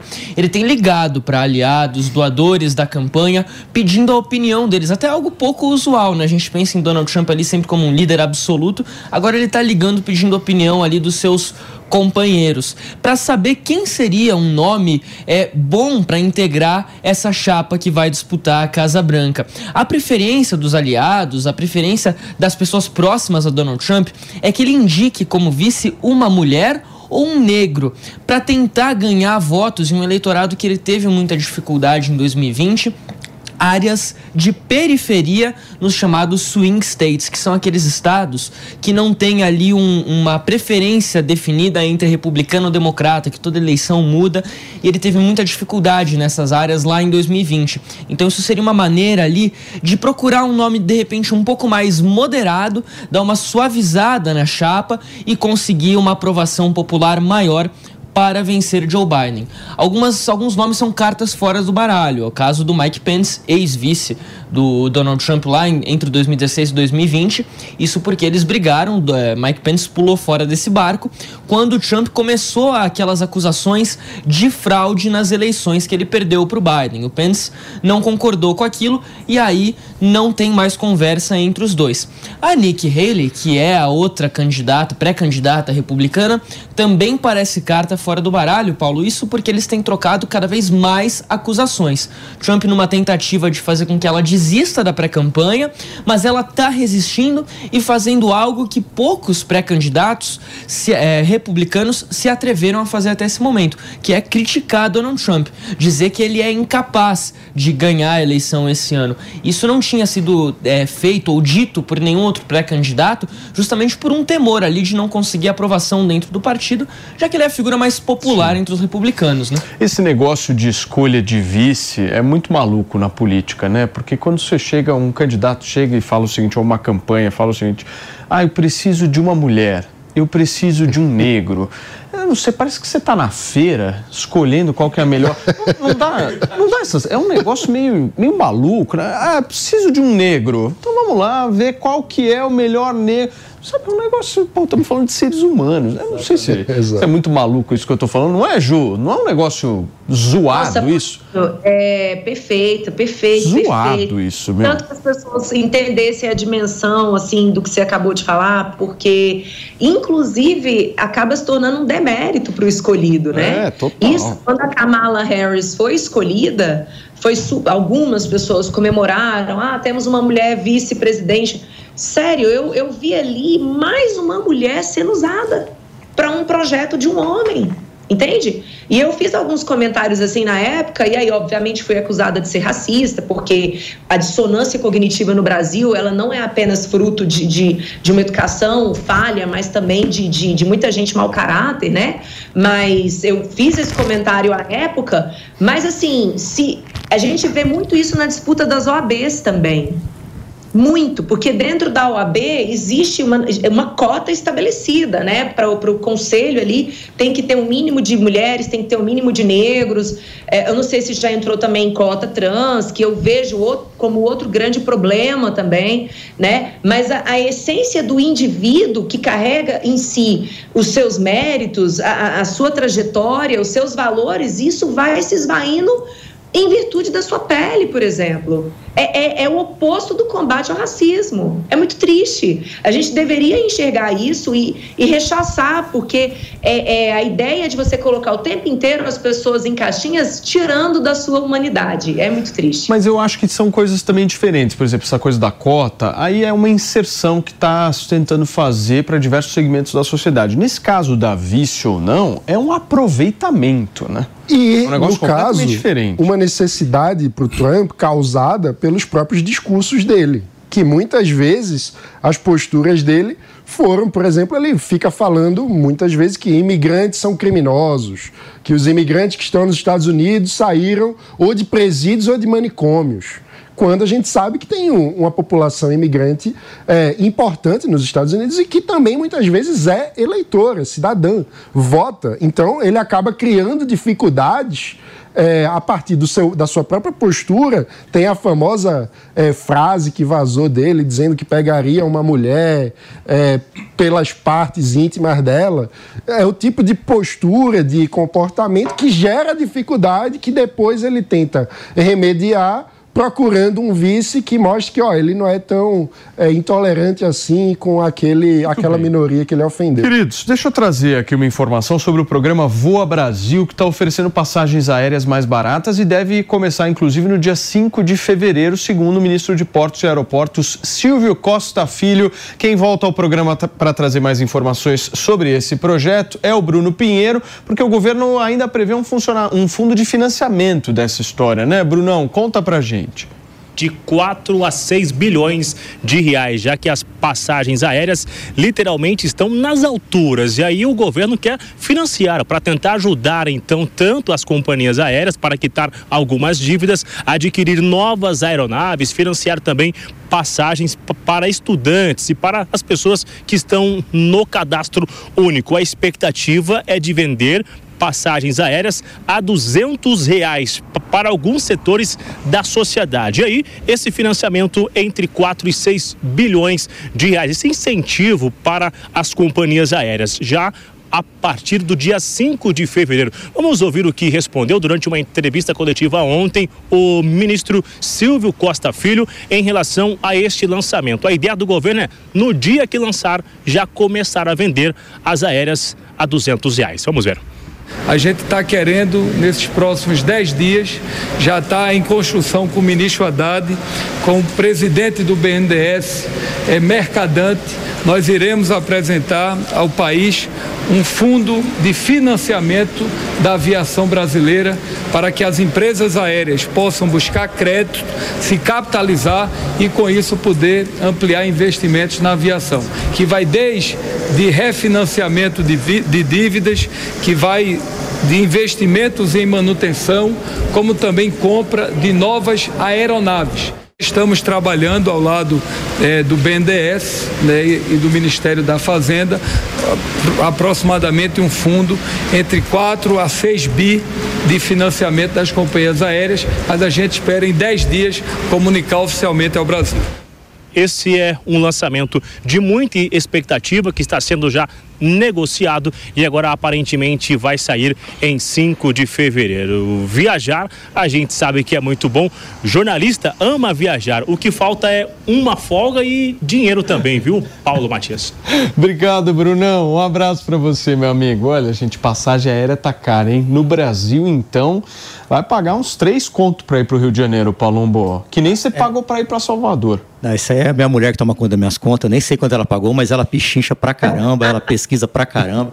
Eu sou pau mandato. Minha mulher diz até o que eu vou comer. Olha que interessante. Pois é. Você já viu? Agora, como é que a gente reduz o preço da passagem aérea do ponto de vista mais é, não é- inteligente? É, não é tirando dinheiro do mais pobre para dar para a companhia aérea, como o governo quer fazer. É um absurdo. O governo que dizia que seria o governo de colocar o pobre no orçamento, está colocando no orçamento empresário, industrial e agora companhia aérea. É, é, surreal. O que nós precisamos para baixar o preço da passagem é aumentar a competitividade do setor aéreo brasileiro. Acabar, por exemplo, com a proibição de que empresas de capital estrangeiro atuem em território nacional. A gente tem um monopólio, uma proteção de mercado, tem três empresas dominam 90% do mercado aéreo é, doméstico no Brasil, porque nós proibimos a concorrência internacional de entrar no país. Nós proibimos empresas low cost. É, é surreal que, diante de uma situação em que a gente está protegendo três empresas e dizendo vocês aqui têm o direito de lucrar sozinhas, a gente ainda vai tirar dinheiro do cidadão brasileiro mais pobre que paga imposto e injetar nessas empresas. É, é isso que está acontecendo. É isso, professor? Ótimo, cabe lembrar de VASP, Varig, Transbrasil. Cabe lembrar que na aviação o que é mais caro é o combustível, então eu não sei de fato qual é a participação hoje de fornecimento de combustível para a aviação por meio da Petrobras. É, mas quando você fala, por exemplo, em reduzir captação de imposto numa conta que não fecha, né, nessa luta constante entre o Ministério da Fazenda, o Planejamento e o chefe do Executivo Federal, então eu vejo com dificuldade. Mas essa coisa do livre mercado também, Mano Ferreira, é complexo, hein?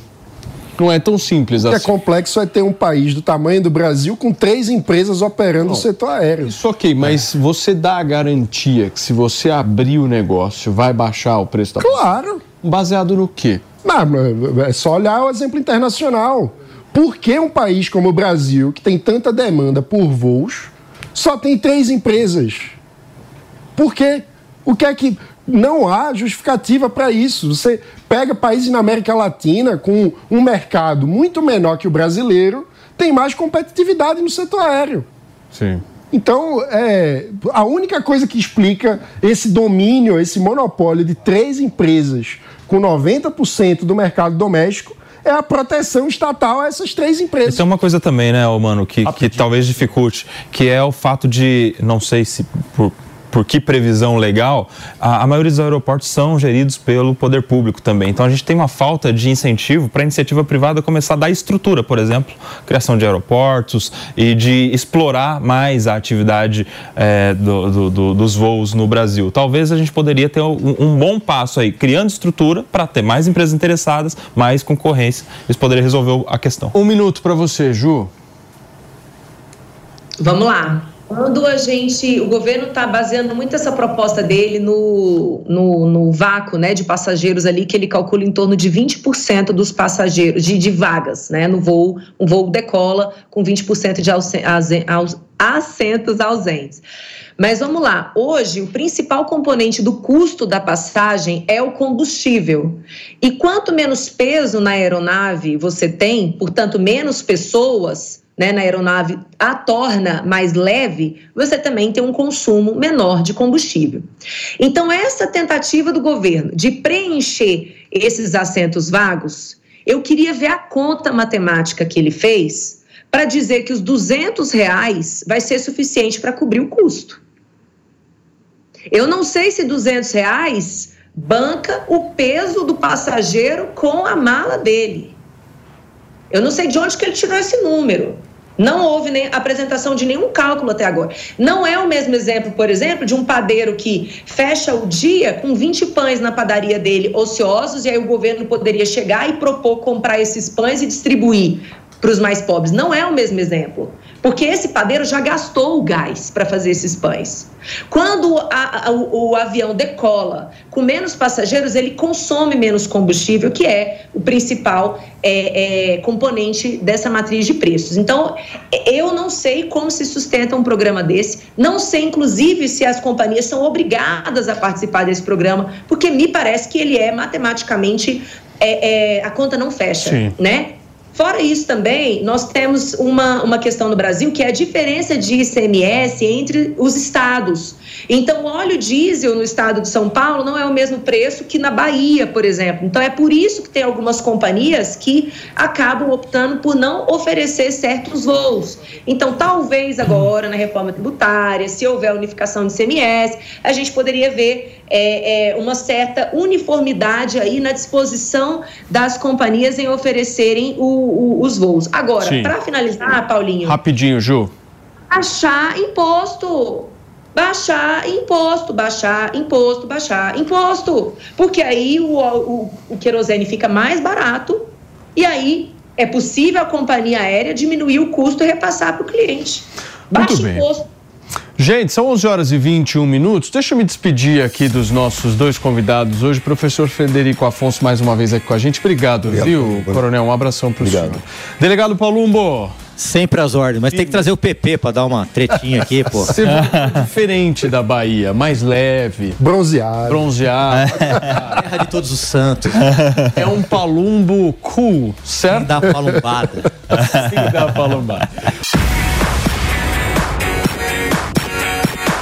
Quinta-feira, feriadão aqui em São Paulo. Mais uma vez, parabéns para essa cidade maravilhosa. 470 anos de São Paulo. E agora a gente vai falar um pouquinho de bafafás. Certo, maninho? Vamos lá. Gostamos muito disso, porque aconteceu um grande desentendimento entre os famosos que envolveram, inclusive, Sasha Meneghel, Bruna Marquezine, João Guilherme e Enzo Celulari. A confusão foi tamanha que o próprio Enzo, filho da Cláudia Raia, pegou, foi lá recorrer à mãe para tentar, tentar de alguma forma evitar um rompimento definitivo da relação. É inacreditável esta treta, mas nós vamos entender melhor porque nós chamamos um especialista, jornalista que vai nos contar direitinho a história. Felipe Reis, tudo bem, Filipão? Bem, Seja muito bem-vindo, viu? Obrigado. Conta um pouco o que, que rolou. Né? Explica pra Não, gente. O elenco é de peso, né? Porque tem a filha da Xuxa, o filho, do, filho da Cláudia Raia, e do o filho do, do Leonardo é o João Guilherme. Então, assim, é um elenco de peso.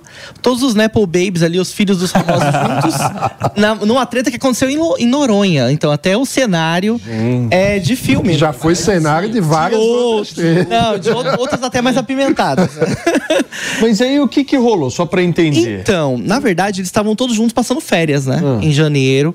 E lá, nessa, nesse momento, eles estavam lá curtindo e tal, mas aí rolou uma coisa meio complicada. O Léo Dias trouxe essa informação de que o, o... Só antes de você trazer a informação, uhum. eu preciso receber quem chegou agora através claro. do rádio. São 11 horas e 27 minutos. Olha, para você que chegou agora, eu não podia deixar o Felipe Reis falar sem te explicar o que tá rolando, porque tá começando aqui um bafafá muito gostoso sobre a vida alheia, certo? Nós estamos falando aqui de uma treta de meninos e meninas famosos, filhos e filhas de grandes mulheres. Famosos de berço. Certo? Que foram para Fernando de Noronha, aquela coisa. A vida é muito difícil, é complexa.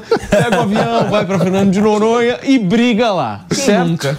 Exatamente, estavam todos lá reunidos em Noronha, tranquilos, mas aí de repente o Enzo teria falado que o João, que é o namorado, né, agora marido da, da Sasha, estaria interessado na fama quando se casou com a Sasha. Então isso pegou muito mal ali no grupinho, né? Tava o João Guilherme, tava é, outros amigos ali nesse grupo, e aí isso não pegou muito bem. Gente. Então, assim, é, chamou de interesseiro. Na cara. Na caruda. Gente. E aí isso rolou uma confusão. Desde da, do, desse momento, eles já todos pararam de seguir, né? Porque agora o, o, o status do, da briga é parar de seguir o, o amigo na hora, né? Então, claro. todos, o grupo. É, esse é o recibo. É. Esse é o recibo. Deram Parou de seguir, é verdade. Mas eu vou te falar, isso é é muito mais grave do que questões passadas, quando você não olhava na cara. Deixar de ser Não, isso é aí um é- nível. Vale mais, né? Muito Follow vale mais. Curiosidade para É descobrir muito. como as pessoas ficam sabendo que alguém deixou de seguir a outra. Tem aplicativo, Tem aplicativo, tem site que notifica. Não, mas peraí, ô mano, se você, sei lá, brigou com uma determinada pessoa, você vai dar uma olhadinha lá se a pessoa tá Sim. te seguindo ou não. Isso é natural. Não, é e que aí- isso é um pouco do passado, né, mano? Precisa dar uma atualizada. Mas tem gente que leva mais a sério e, e tem aplicativo só pra ficar monitorando. Tem. Não, e fora que vários famosos deixaram de seguir o Enzo ao mesmo tempo, né? Então foi assim, estavam todos reunidos em Noronha, deixaram de seguir o Enzo. E aí, de acordo com o Léo Dias, o Enzo ficou bem desesperado e foi procurar por uma ajuda suprema, né? Porque aí, aí na hora, nessa hora, né, pô, Baby vai procurar os Não é espiritual, não. É de um famoso maior. Porque aí ele falou pra mãe dele, a Cláudia. É um umbilical. Ah. É, não, é um contato muito acima do, do espiritual, né? Claro. E aí ele pediu pra Cláudia interceder e ligar pra Xuxa pra que a Sasha se reconciliasse. Imagina essa ligação. Não, é. Você entendeu a articulação? Foi por cima. Eu não consigo nem falar rápido isso. Ligar pra Xuxa, ligar pra Sasha. Mas É a língua. Xuxa ligou?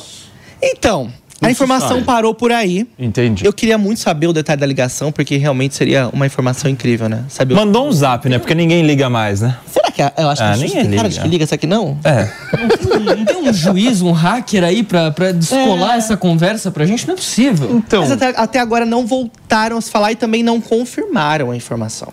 Então, mas será que não tem mais coisa nessa história, ô Filipão? Porque é meio estranho chegar É. numa proporção dessa, né? Você não acha? Então, ainda diziam nos bastidores, tem uma, uma estilista muito famosa que ela trabalhava tanto com o João Guilherme como também com o Enzo. E ela dizia que nos bastidores as marcas achavam que um plagiava o outro no sentido de estilo, até de media kit, de informação que enviava para a imprensa e também para marcas. Então, eles já tinham meio que uma rusguinha ali nos Uma bastidores. rivalidade antiga aí. É, isso de acordo com uma estilista que trabalhou com ambos e que ouvia isso ali nos bastidores, né? Então, assim, pode ser uma treta antiga, eles também já teriam ficado com as mesmas famosas, né? Tanto o João Guilherme quanto é grave. o, o É uma Enzo. questão de currículo a discussão. É, talvez é uma treta mais antiga que explodiu, né? Qual é a lista em comum aí deles?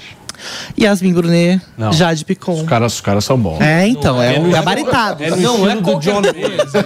Não é qualquer coisa. Não, é, e são famosas, estão em alta, inclusive, né? E a Jade também, deixou, o João deixou de seguir a Jade também. É. Essa foi uma, on- uma de ontem que aconteceu porque o João teve uma... o, o filho da Cláudia Raia não é aquele ecossexual, não, né? É ele. É ele É O que, que é isso, Paulo? Tem que explicar. Explica pra gente, explica pra gente. Não, é, o, o Magal, o Magal tá no meu ponto aqui, nosso diretor, tá, tá me perguntando aqui o que, que é ecossexual. Só para explicar para vocês, existem pessoas que de alguma forma, enfim, todo mundo é livre, né, maninho? Mas que sentem tesão em quem recicla coisas. Basicamente é isso, né? Quem aproveita a árvore. Ah, é. Gosta de um amor ao ar livre. Não é? É politicamente Quando, correto. né? Será que descobre em que momento? Sem depois de uma isso. semana, depois de um mês, depois de quantos dias, né? Não, senhor, leva pra igreja uma coisa. Preciso de uma libertação. Certamente. Não é nor- normal, não é. Desculpa. Ah, vai entender, enfim. Olha assim e diz: esse tênis é Eu reciclado? lembrava dele com essa coisa do- da ecossexualidade. Bem interessante isso, hein? Bom, gente, vamos para uma outra polêmica aqui, porque o bafafá também tá rolando em Hollywood, não é, Fafá? Afinal de contas. Tá rolando uma polêmica forte por conta das indicações que foram realizadas nesta semana para o Oscar. E a não indicação de Margot Robbie pelo papel de Barbie e sim do protagonista que faz o Ken levantou uma belíssima discussão. A Malu Bacarin preparou uma matéria para contar pra gente o que tá rolando por lá. Dá uma olhada. No ano de 2023, os filmes Barbie e Oppenheimer, apelidados pelo público como Barbenheimer, dominaram os cinemas. Como resultado, os longas receberam destaque nas principais premiações, mas não foram todas as indicações que agradaram o público. A ausência de Margot Robbie na categoria de melhor atriz no Oscar pelo papel em Barbie causou revolta nas redes sociais. Os internautas alegam que a academia não entendeu o filme, que fala sobre o papel da mulher, ao indicar Ryan Gosling pelo papel de Ken e não a atriz. A diretora Greta Gerwig também não concorre em melhor direção, categoria que conta com apenas uma mulher.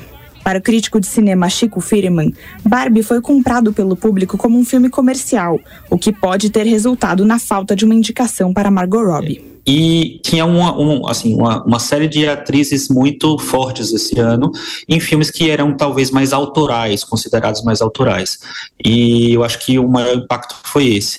E o Ryan Gosling ter, ter sido indicado, no, né, ser o, homem indicado pelo filme da Barbie, eu acho que é meio contraditório mesmo, mas ao mesmo tempo é, ele fez mais barulho, vamos dizer assim, quando o filme estreou, as pessoas falavam mais da interpretação dele, então é, isso já é, até era meio esperado já. O filme Assassinos da Lua das Flores, que teve 10 indicações ao Oscar, também conseguiu outros feitos importantes. Martin Scorsese se tornou o diretor vivo com mais indicações na premiação.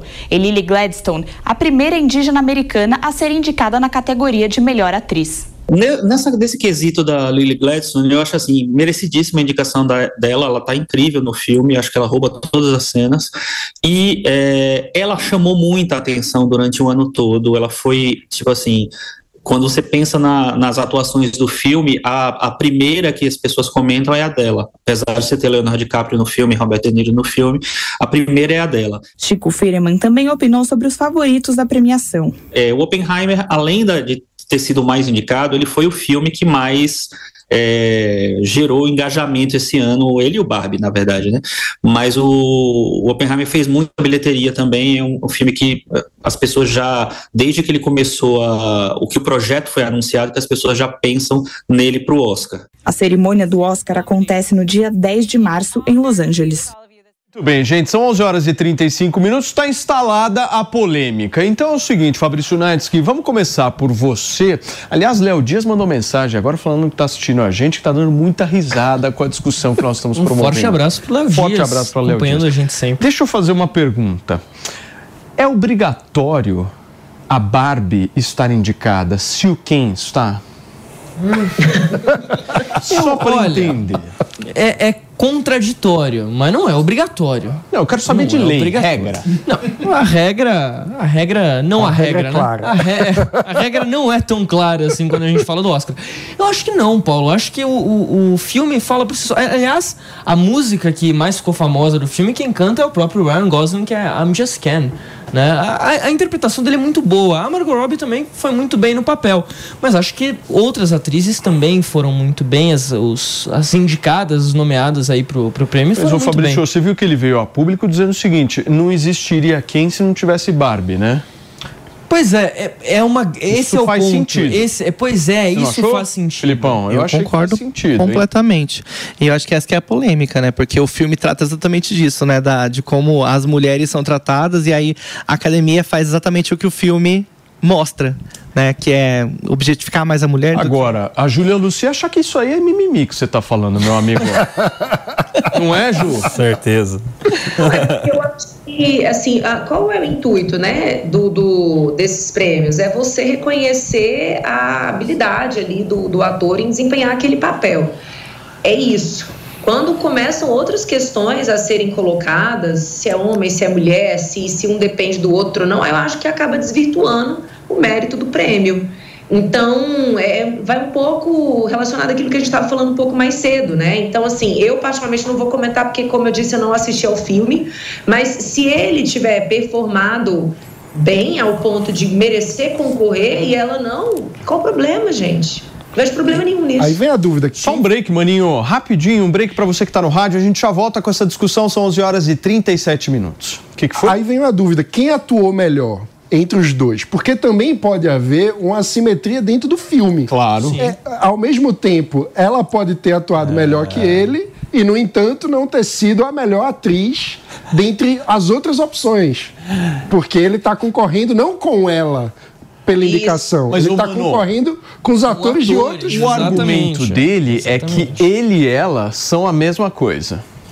É, Esse é o argumento dele. Quem atuou melhor? Quem atuou melhor? Tem uma questão, ele não está concorrendo ah. como melhor ator, ele concorre como coadjuvante, né? Não é o ator principal, a Margot Robbie, essa sim seria a atriz principal. Sim. E tem outros casos de filmes em que você tem um indicado a melhor ator coadjuvante e o protagonista do filme sim. não é indicado. Turma, a gente já volta nessa discussão, tem outras fofocas aqui para a gente passar para o nosso Filipão, mas antes eu preciso dar uma informação que acaba de acontecer. Um avião de pequeno porte caiu na Grande São Paulo Paulo nesta quinta-feira, agora de manhã. A tragédia ocorreu entre os, uh, os municípios de Ribeirão Pires e Rio Grande da Serra, aqui na Grande São Paulo. As informações preliminares que a gente tem, gente, estão dando conta que o acidente acabou, infelizmente, vitimando duas pessoas. Nossa equipe toda de jornalismo já está mobilizada para te trazer a informação mais apurada do que acaba de acontecer. Para você que está no rádio, você não está vendo essas imagens, imagens ao vivo exatamente do lugar da queda. Hoje um dia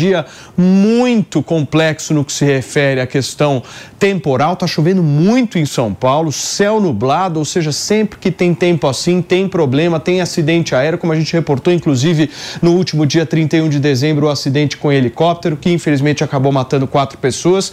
E a informação que a gente tem agora é de um avião de pequeno porte que cai na Grande São Paulo. Inclusive, a gente apurou com a Corporação do Corpo de Bombeiros que essa queda aconteceu na rua Terezinha Arnone Castellucci, no bairro de Pedreira, ali na região. As equipes, tanto do Águia quanto da Polícia Militar e do Corpo de Bombeiros, já estão no local, como nós estamos vendo agora por imagens. Então, um avião de pequeno porte, na manhã desta quinta-feira, aqui em São Paulo, feriado, 470 anos da cidade de São Paulo, caiu ali na região é, próxima a Ribeirão Pires, é, na Grande São Paulo. Informação preliminar que a gente tem aqui, segundo consta as informações divulgadas pelas autoridades, nós teríamos aí duas vítimas fatais da queda desse pequeno avião. A nossa equipe de jornalismo já está toda mobilizada para te trazer mais informações. Estamos tentando contato também com as pessoas ali do local. Para você que está na televisão, você já está vendo imagens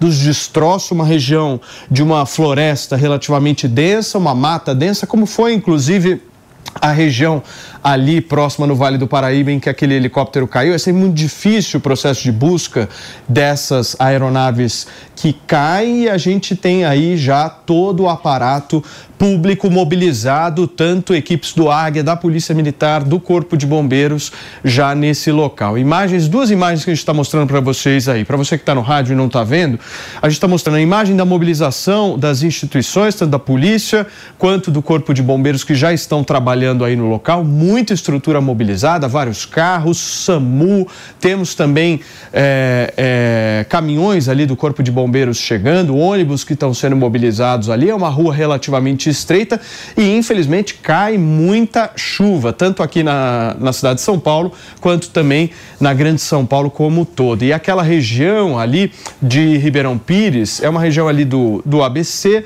próxima inclusive de São Bernardo, próxima de Santo André, próxima de São Caetano, uma região que é inclusive caminho já para o litoral. Então, ali quem passa pela Anchieta, quem passa pela Imigrantes, não está passando necessariamente por ali, mas está indo em direção ao litoral e sabe muito bem que ali é uma região arbórea, muito densa.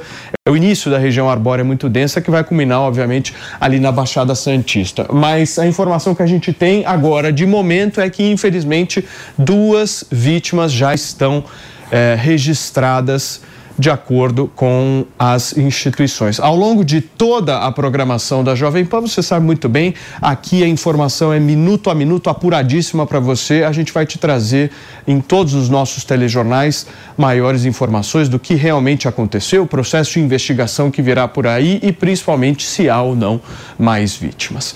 São 11 horas e 42 minutos, dando esta notícia, que é nosso compromisso, mas também é nosso compromisso voltarmos com o bafafá que estava muito gostoso por aqui, certo? Sempre. Certo. gostoso. Eu me empolgo, eu gosto dessa coisa. Sabe? Fofocas ali. Você, você gosta. A Júlia também gosta. gosta eu gosto. Eu gosto. Fabrício Knight, que sofá também ele é se formado solta. por homens do povo, né? Pô, Não é, Fabrício? impressionante. Inclusive, já que a gente estava na rodada de mandar abraço aí para quem está assistindo, nossos queridos, o, o Felipe Gustavo, que, que é nosso diretor do Pingos nos Is, Ô, que está de, de Felipe. ele está na roda também. Fez uma cirurgia maravilhosa. Exato. Shape incrível. O, o nosso DTV Vitor Souza também está de folga. Eles estão de férias, mas estão acompanhando aqui Forte abraço. de perto essa discussão Devem sobre estar o com pop. saudades. Claro. Da, da, aqui da redação, sombra. se quiserem comparecer aqui para trabalhar hoje, são bem-vindos. É bom, né? Escuta, vamos falar sobre a. Tre... O que, que foi, Ju? Posso te mandar um beijo? Pode, pra vocês mandarem Que bem? é, que é Falamos da programa, Xuxa, abriu a porteira. Fala. Meu, olha, meu pai, que é um O telespectador assíduo nosso, tá prestes a fazer uma cirurgia de ponte de safena, tá no hospital agora.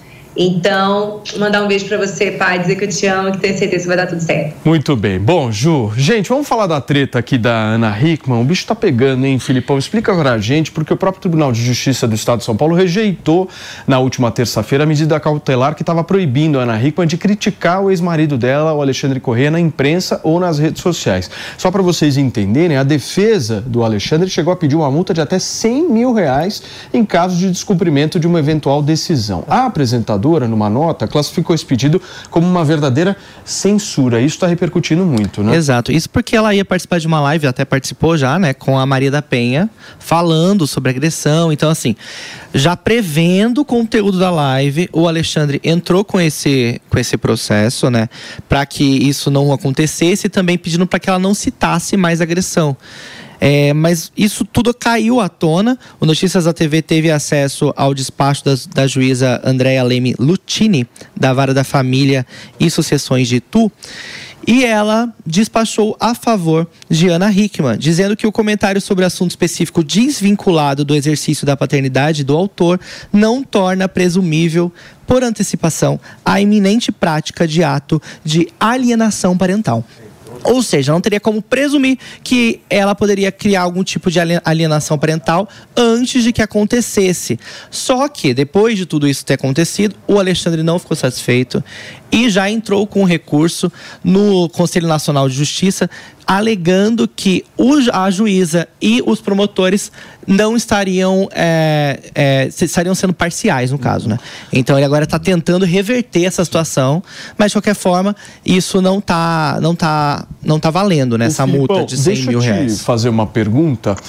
Recentemente saiu aquele bafafá de que a Hickman teria um caso com o Edu Guedes, o próprio Alexandre Corrêa diz que isso é, já acontecia, ele meio que usou essa história. Você acha que essa história beneficiou ele de alguma forma, do ponto de vista da narrativa que ele está tentando implementar? Eu acho que é muito difícil ele ser beneficiado depois de tudo que foi veiculado, né? De tudo que aconteceu e de que houve provas, né? Ela, ele, ela, é, isso teve relato tanto de delegacia e de várias outras coisas. Então, eu acho difícil que a imagem dele tenha alguma, algo, algo positivo, independente do que tenha acontecido. Mas quem escolheu não acreditar na narrativa da Ana vai se beneficiar dessa questão. Ah, então ela estava já traindo ele antes, o relacionamento já estava conturbado. É, bater não tem nada a ver uma coisa com a outra, né? Não tem como justificar. E aí, maninho? Não, é isso. O fato de ter uma traição ou não no relacionamento pode até falar da saúde do relacionamento, mas não tem nada a ver com agressão física, né? Não, a gente não está vivendo em 1800 e sei lá quando, quando achava-se que havia a ideia da é, legítima defesa da honra, como se o fato de ser traído desse ao homem o direito de agredir uma mulher, de violentá-la. Isso é uma mentalidade. Mas você sabe que só no ano passado a justiça declarou inconstitucional a tese da legítima defesa da honra? Ou seja, até dois Sim. anos atrás ainda era uma tese possível. Claro que colando muito menos, né? A sociedade evolui, ainda bem, e, mas até foi no ano passado, 2023, que se declarou inconstitucional a legítima defesa da honra. Impressionante isso, né? Gente, olha só, o Tribunal de Justiça de São Paulo negou um recurso e desqualificou a ação do Sleeping Giants contra a Jovem Pan. Você vai conferir o que aconteceu na reportagem do Daniel Lia. Desta vez, a tentativa do grupo ativista ao entrar com embargos de declaração foi desvirtuar a eficácia da decisão dos desembargadores do Tribunal de Justiça de São Paulo. O Sleeping Giants solicitou que a decisão que entendeu a campanha contra a Jovem Pan como difamatória e ilegal fosse restrita. Desta forma, eles poderiam seguir atacando o grupo de mídia com outras palavras e slogans. Mas, no acórdão publicado nesta quarta-feira, o desembargador desqualificou o movimento do Sleeping Giants. Em sua decisão, ele ressalta que, abre aspas, não foi à toa, aliás, que a turma julgadora determinou a cessação da campanha Desmonetiza Jovem Pan ou qualquer outra semelhante contra a hora embargada, o que a rigor já traz subsídio suficiente para compreender a extensão do comando que não poderá ser restringida da forma pretendida pelos embargantes. Fecha aspas. As palavras deixam claro que a decisão unânime da 35ª Câmara de Direito Privado do TJ de São Paulo foi conscientemente ampla e restrita justamente para que os ataques cessassem imediatamente. Os desembargadores ainda reafirmaram as multas para cada nova publicação contra o veículo de comunicação que tem mais de 80 anos de história e serviços prestados. O advogado da Jovem Pan, Frederico Mansur, fala sobre mais uma derrota do Sleeping Giants na justiça. O Tribunal de Justiça, de forma clara, falou que a forma genérica da decisão eh, justamente foi proferida de forma consensual pelo órgão colegiado para abarcar todo e qualquer tipo de campanha contra a Jovem Pan. Em outra decisão, em primeira instância e divulgada nesse mês, a Justiça determinou que a campanha veiculada pelo Sleeping Giants é ilegal e inconstitucional. O juiz Adilson Araque Ribeiro, da nona vara civil do Estado de São Paulo, decidiu e decretou na sentença que a ação dos ativistas, abre aspas, transcende os limites legítimos do direito de liberdade de expressão não se afigurando como uma simples crítica, mas sim verdadeira ofensa à imagem e honra da Jovem Pan por meio de afirmações depreciativas e inverídicas. Fecha aspas. Na decisão, o juiz determinou ainda que fossem extintos os grupos criados no WhatsApp para divulgar as mensagens contra a Jovem Pan. E mais, o Facebook e o X, o antigo Twitter, tiveram que remover das redes sociais os conteúdos vinculados vinculados à campanha. Agora, os ativistas são alvos também de uma suspeita que envolve muito dinheiro. O Ministério Público e a Receita Federal já foram comunicados que entre 2022 e 2023 o grupo recebeu um aporte de aproximadamente 2 milhões e meio de reais vindos de fundações estrangeiras. A Ford Foundation publicou em seu site a verba aprovada em junho de 2023, 100 mil dólares, aproximadamente 493 mil reais no câmbio atual. Já a Open Society Foundations, mantida pelo bilionário húngaro-americano Jorge Soros, também fez uma grande doação em 2022. Está na página da internet a notificação do envio de 400 mil dólares, equivalente a um milhão novecentos e setenta e dois mil reais. As doações foram confirmadas pelo jornalismo da Jovem Pan. O senador Rogério Marinho, do PL do Rio Grande do Norte, espera investigação. É para nós muito preocupante. Primeiro que esses recursos eh, estejam sendo utilizados dentro do que a legislação preceitua e principalmente qual é o objetivo desse aporte tão significativo de recursos da Fundação Ford e também do George Soros, que são reconhecidos internacionalmente como é, personalidades que têm o hábito de interferir na política interna é, dos países é, no mundo inteiro. Os deputados das comissões de comunicação e fiscalização e controle convocaram no ano passado uma audiência pública para que o grupo se manifestasse a respeito de uma série de questões levantadas pelos parlamentares. Maiara Estelle, Leonardo Carvalho, Humberto Ribeiro ignoraram o chamado. Nem qualquer representante deles compareceu. Agora, um novo requerimento será feito na Câmara. No Senado, o Sleeping Giants já é alvo da comissão de Comunicação e Direito Digital. Pelo menos 17 senadores aprovaram que um estudo sobre as atividades dos ativistas seja feito com suspeita de interferência na liberdade de imprensa garantida pela Constituição e agora com financiamento internacional. Muito bem, gente, a justiça sendo feita aqui no nosso país. São 11 horas e 52 minutos. Vamos falar um pouquinho de Big Brother Brasil? Teve uma coisa importante que aconteceu ontem, Fabrício Neves, que o mano até me lembrou agora aqui. Pela primeira vez numa festa, o Rodriguinho ficou de pé Hum. Isso é um avanço civilizatório. É um começo, né? Olha só, aproveitando a vida, tem que. Ontem teve um pouco, festa, né? show de Jota Quest, Quest, e pelo menos ele não é. ficou lá sentado, ele deu uma levantada. Não estava muito empolgado, né, o Filipão? Mas assim, tá, é válido. A né? empolgação já é demais, muito, né? É. A empolgação do Rodriguinho, eu acho que já aí já passa do limite. É. Mas levantou já é um primeiro passo. Mas se ele fizer mais algum passo, ele vai pegar, ou aperta o botão ou vai ser eliminado. Porque o público brasileiro não Agora, tá vou falar uma coisa para vocês. Se o Rodrigo Rodriguinho sair da casa, acabou o Big Brother, hein?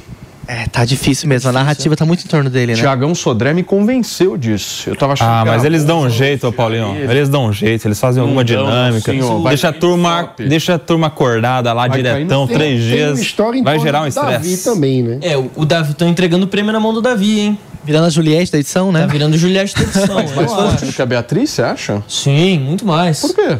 Ah, ele mexe muito mais com o emocional do brasileiro, eu acho. Em, em geral, assim. A, a, a Beatriz é muito popular. eu- aconteceu eu, o acho, seguinte, mas ele- Ele tem uma acabado história ali dentro. o açúcar. Era dia de fazer a- as compras. O pessoal, os camarotes foram fazer as compras, não compraram açúcar.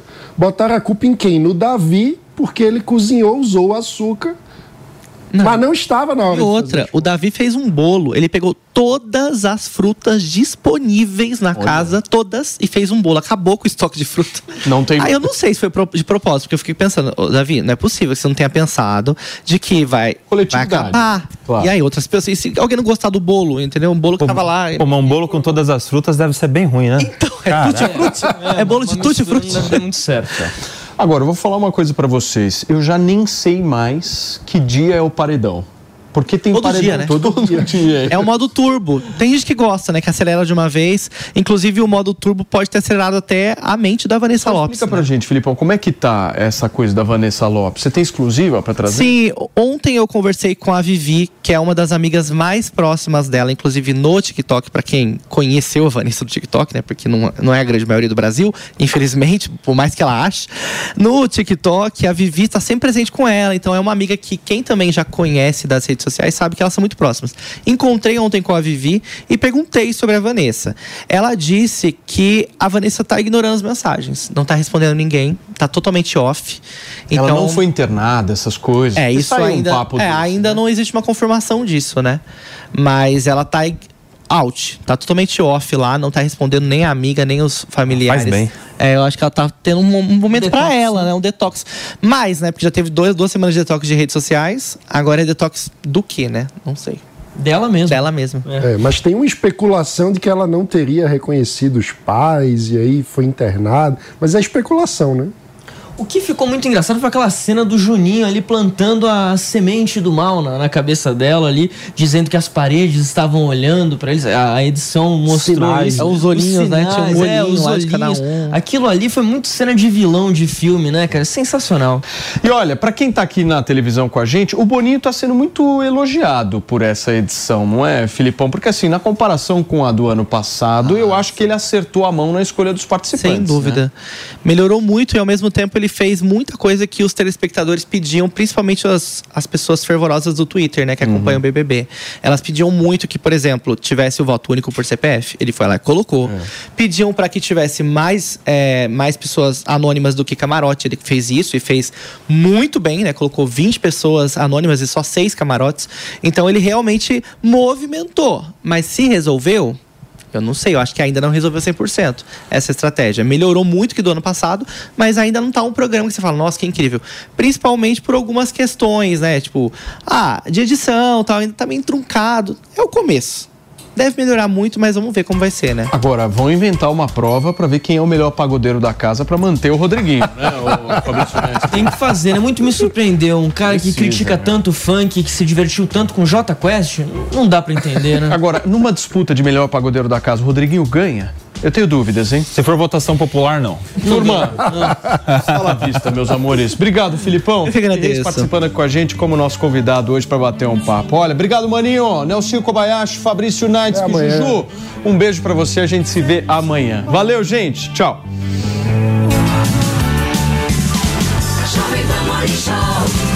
Oferecimento Lojas 100. Liquidação sensacional é nas Lojas 100.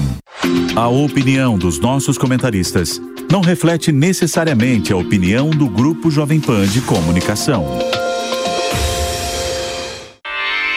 Realização Jovem Pan News.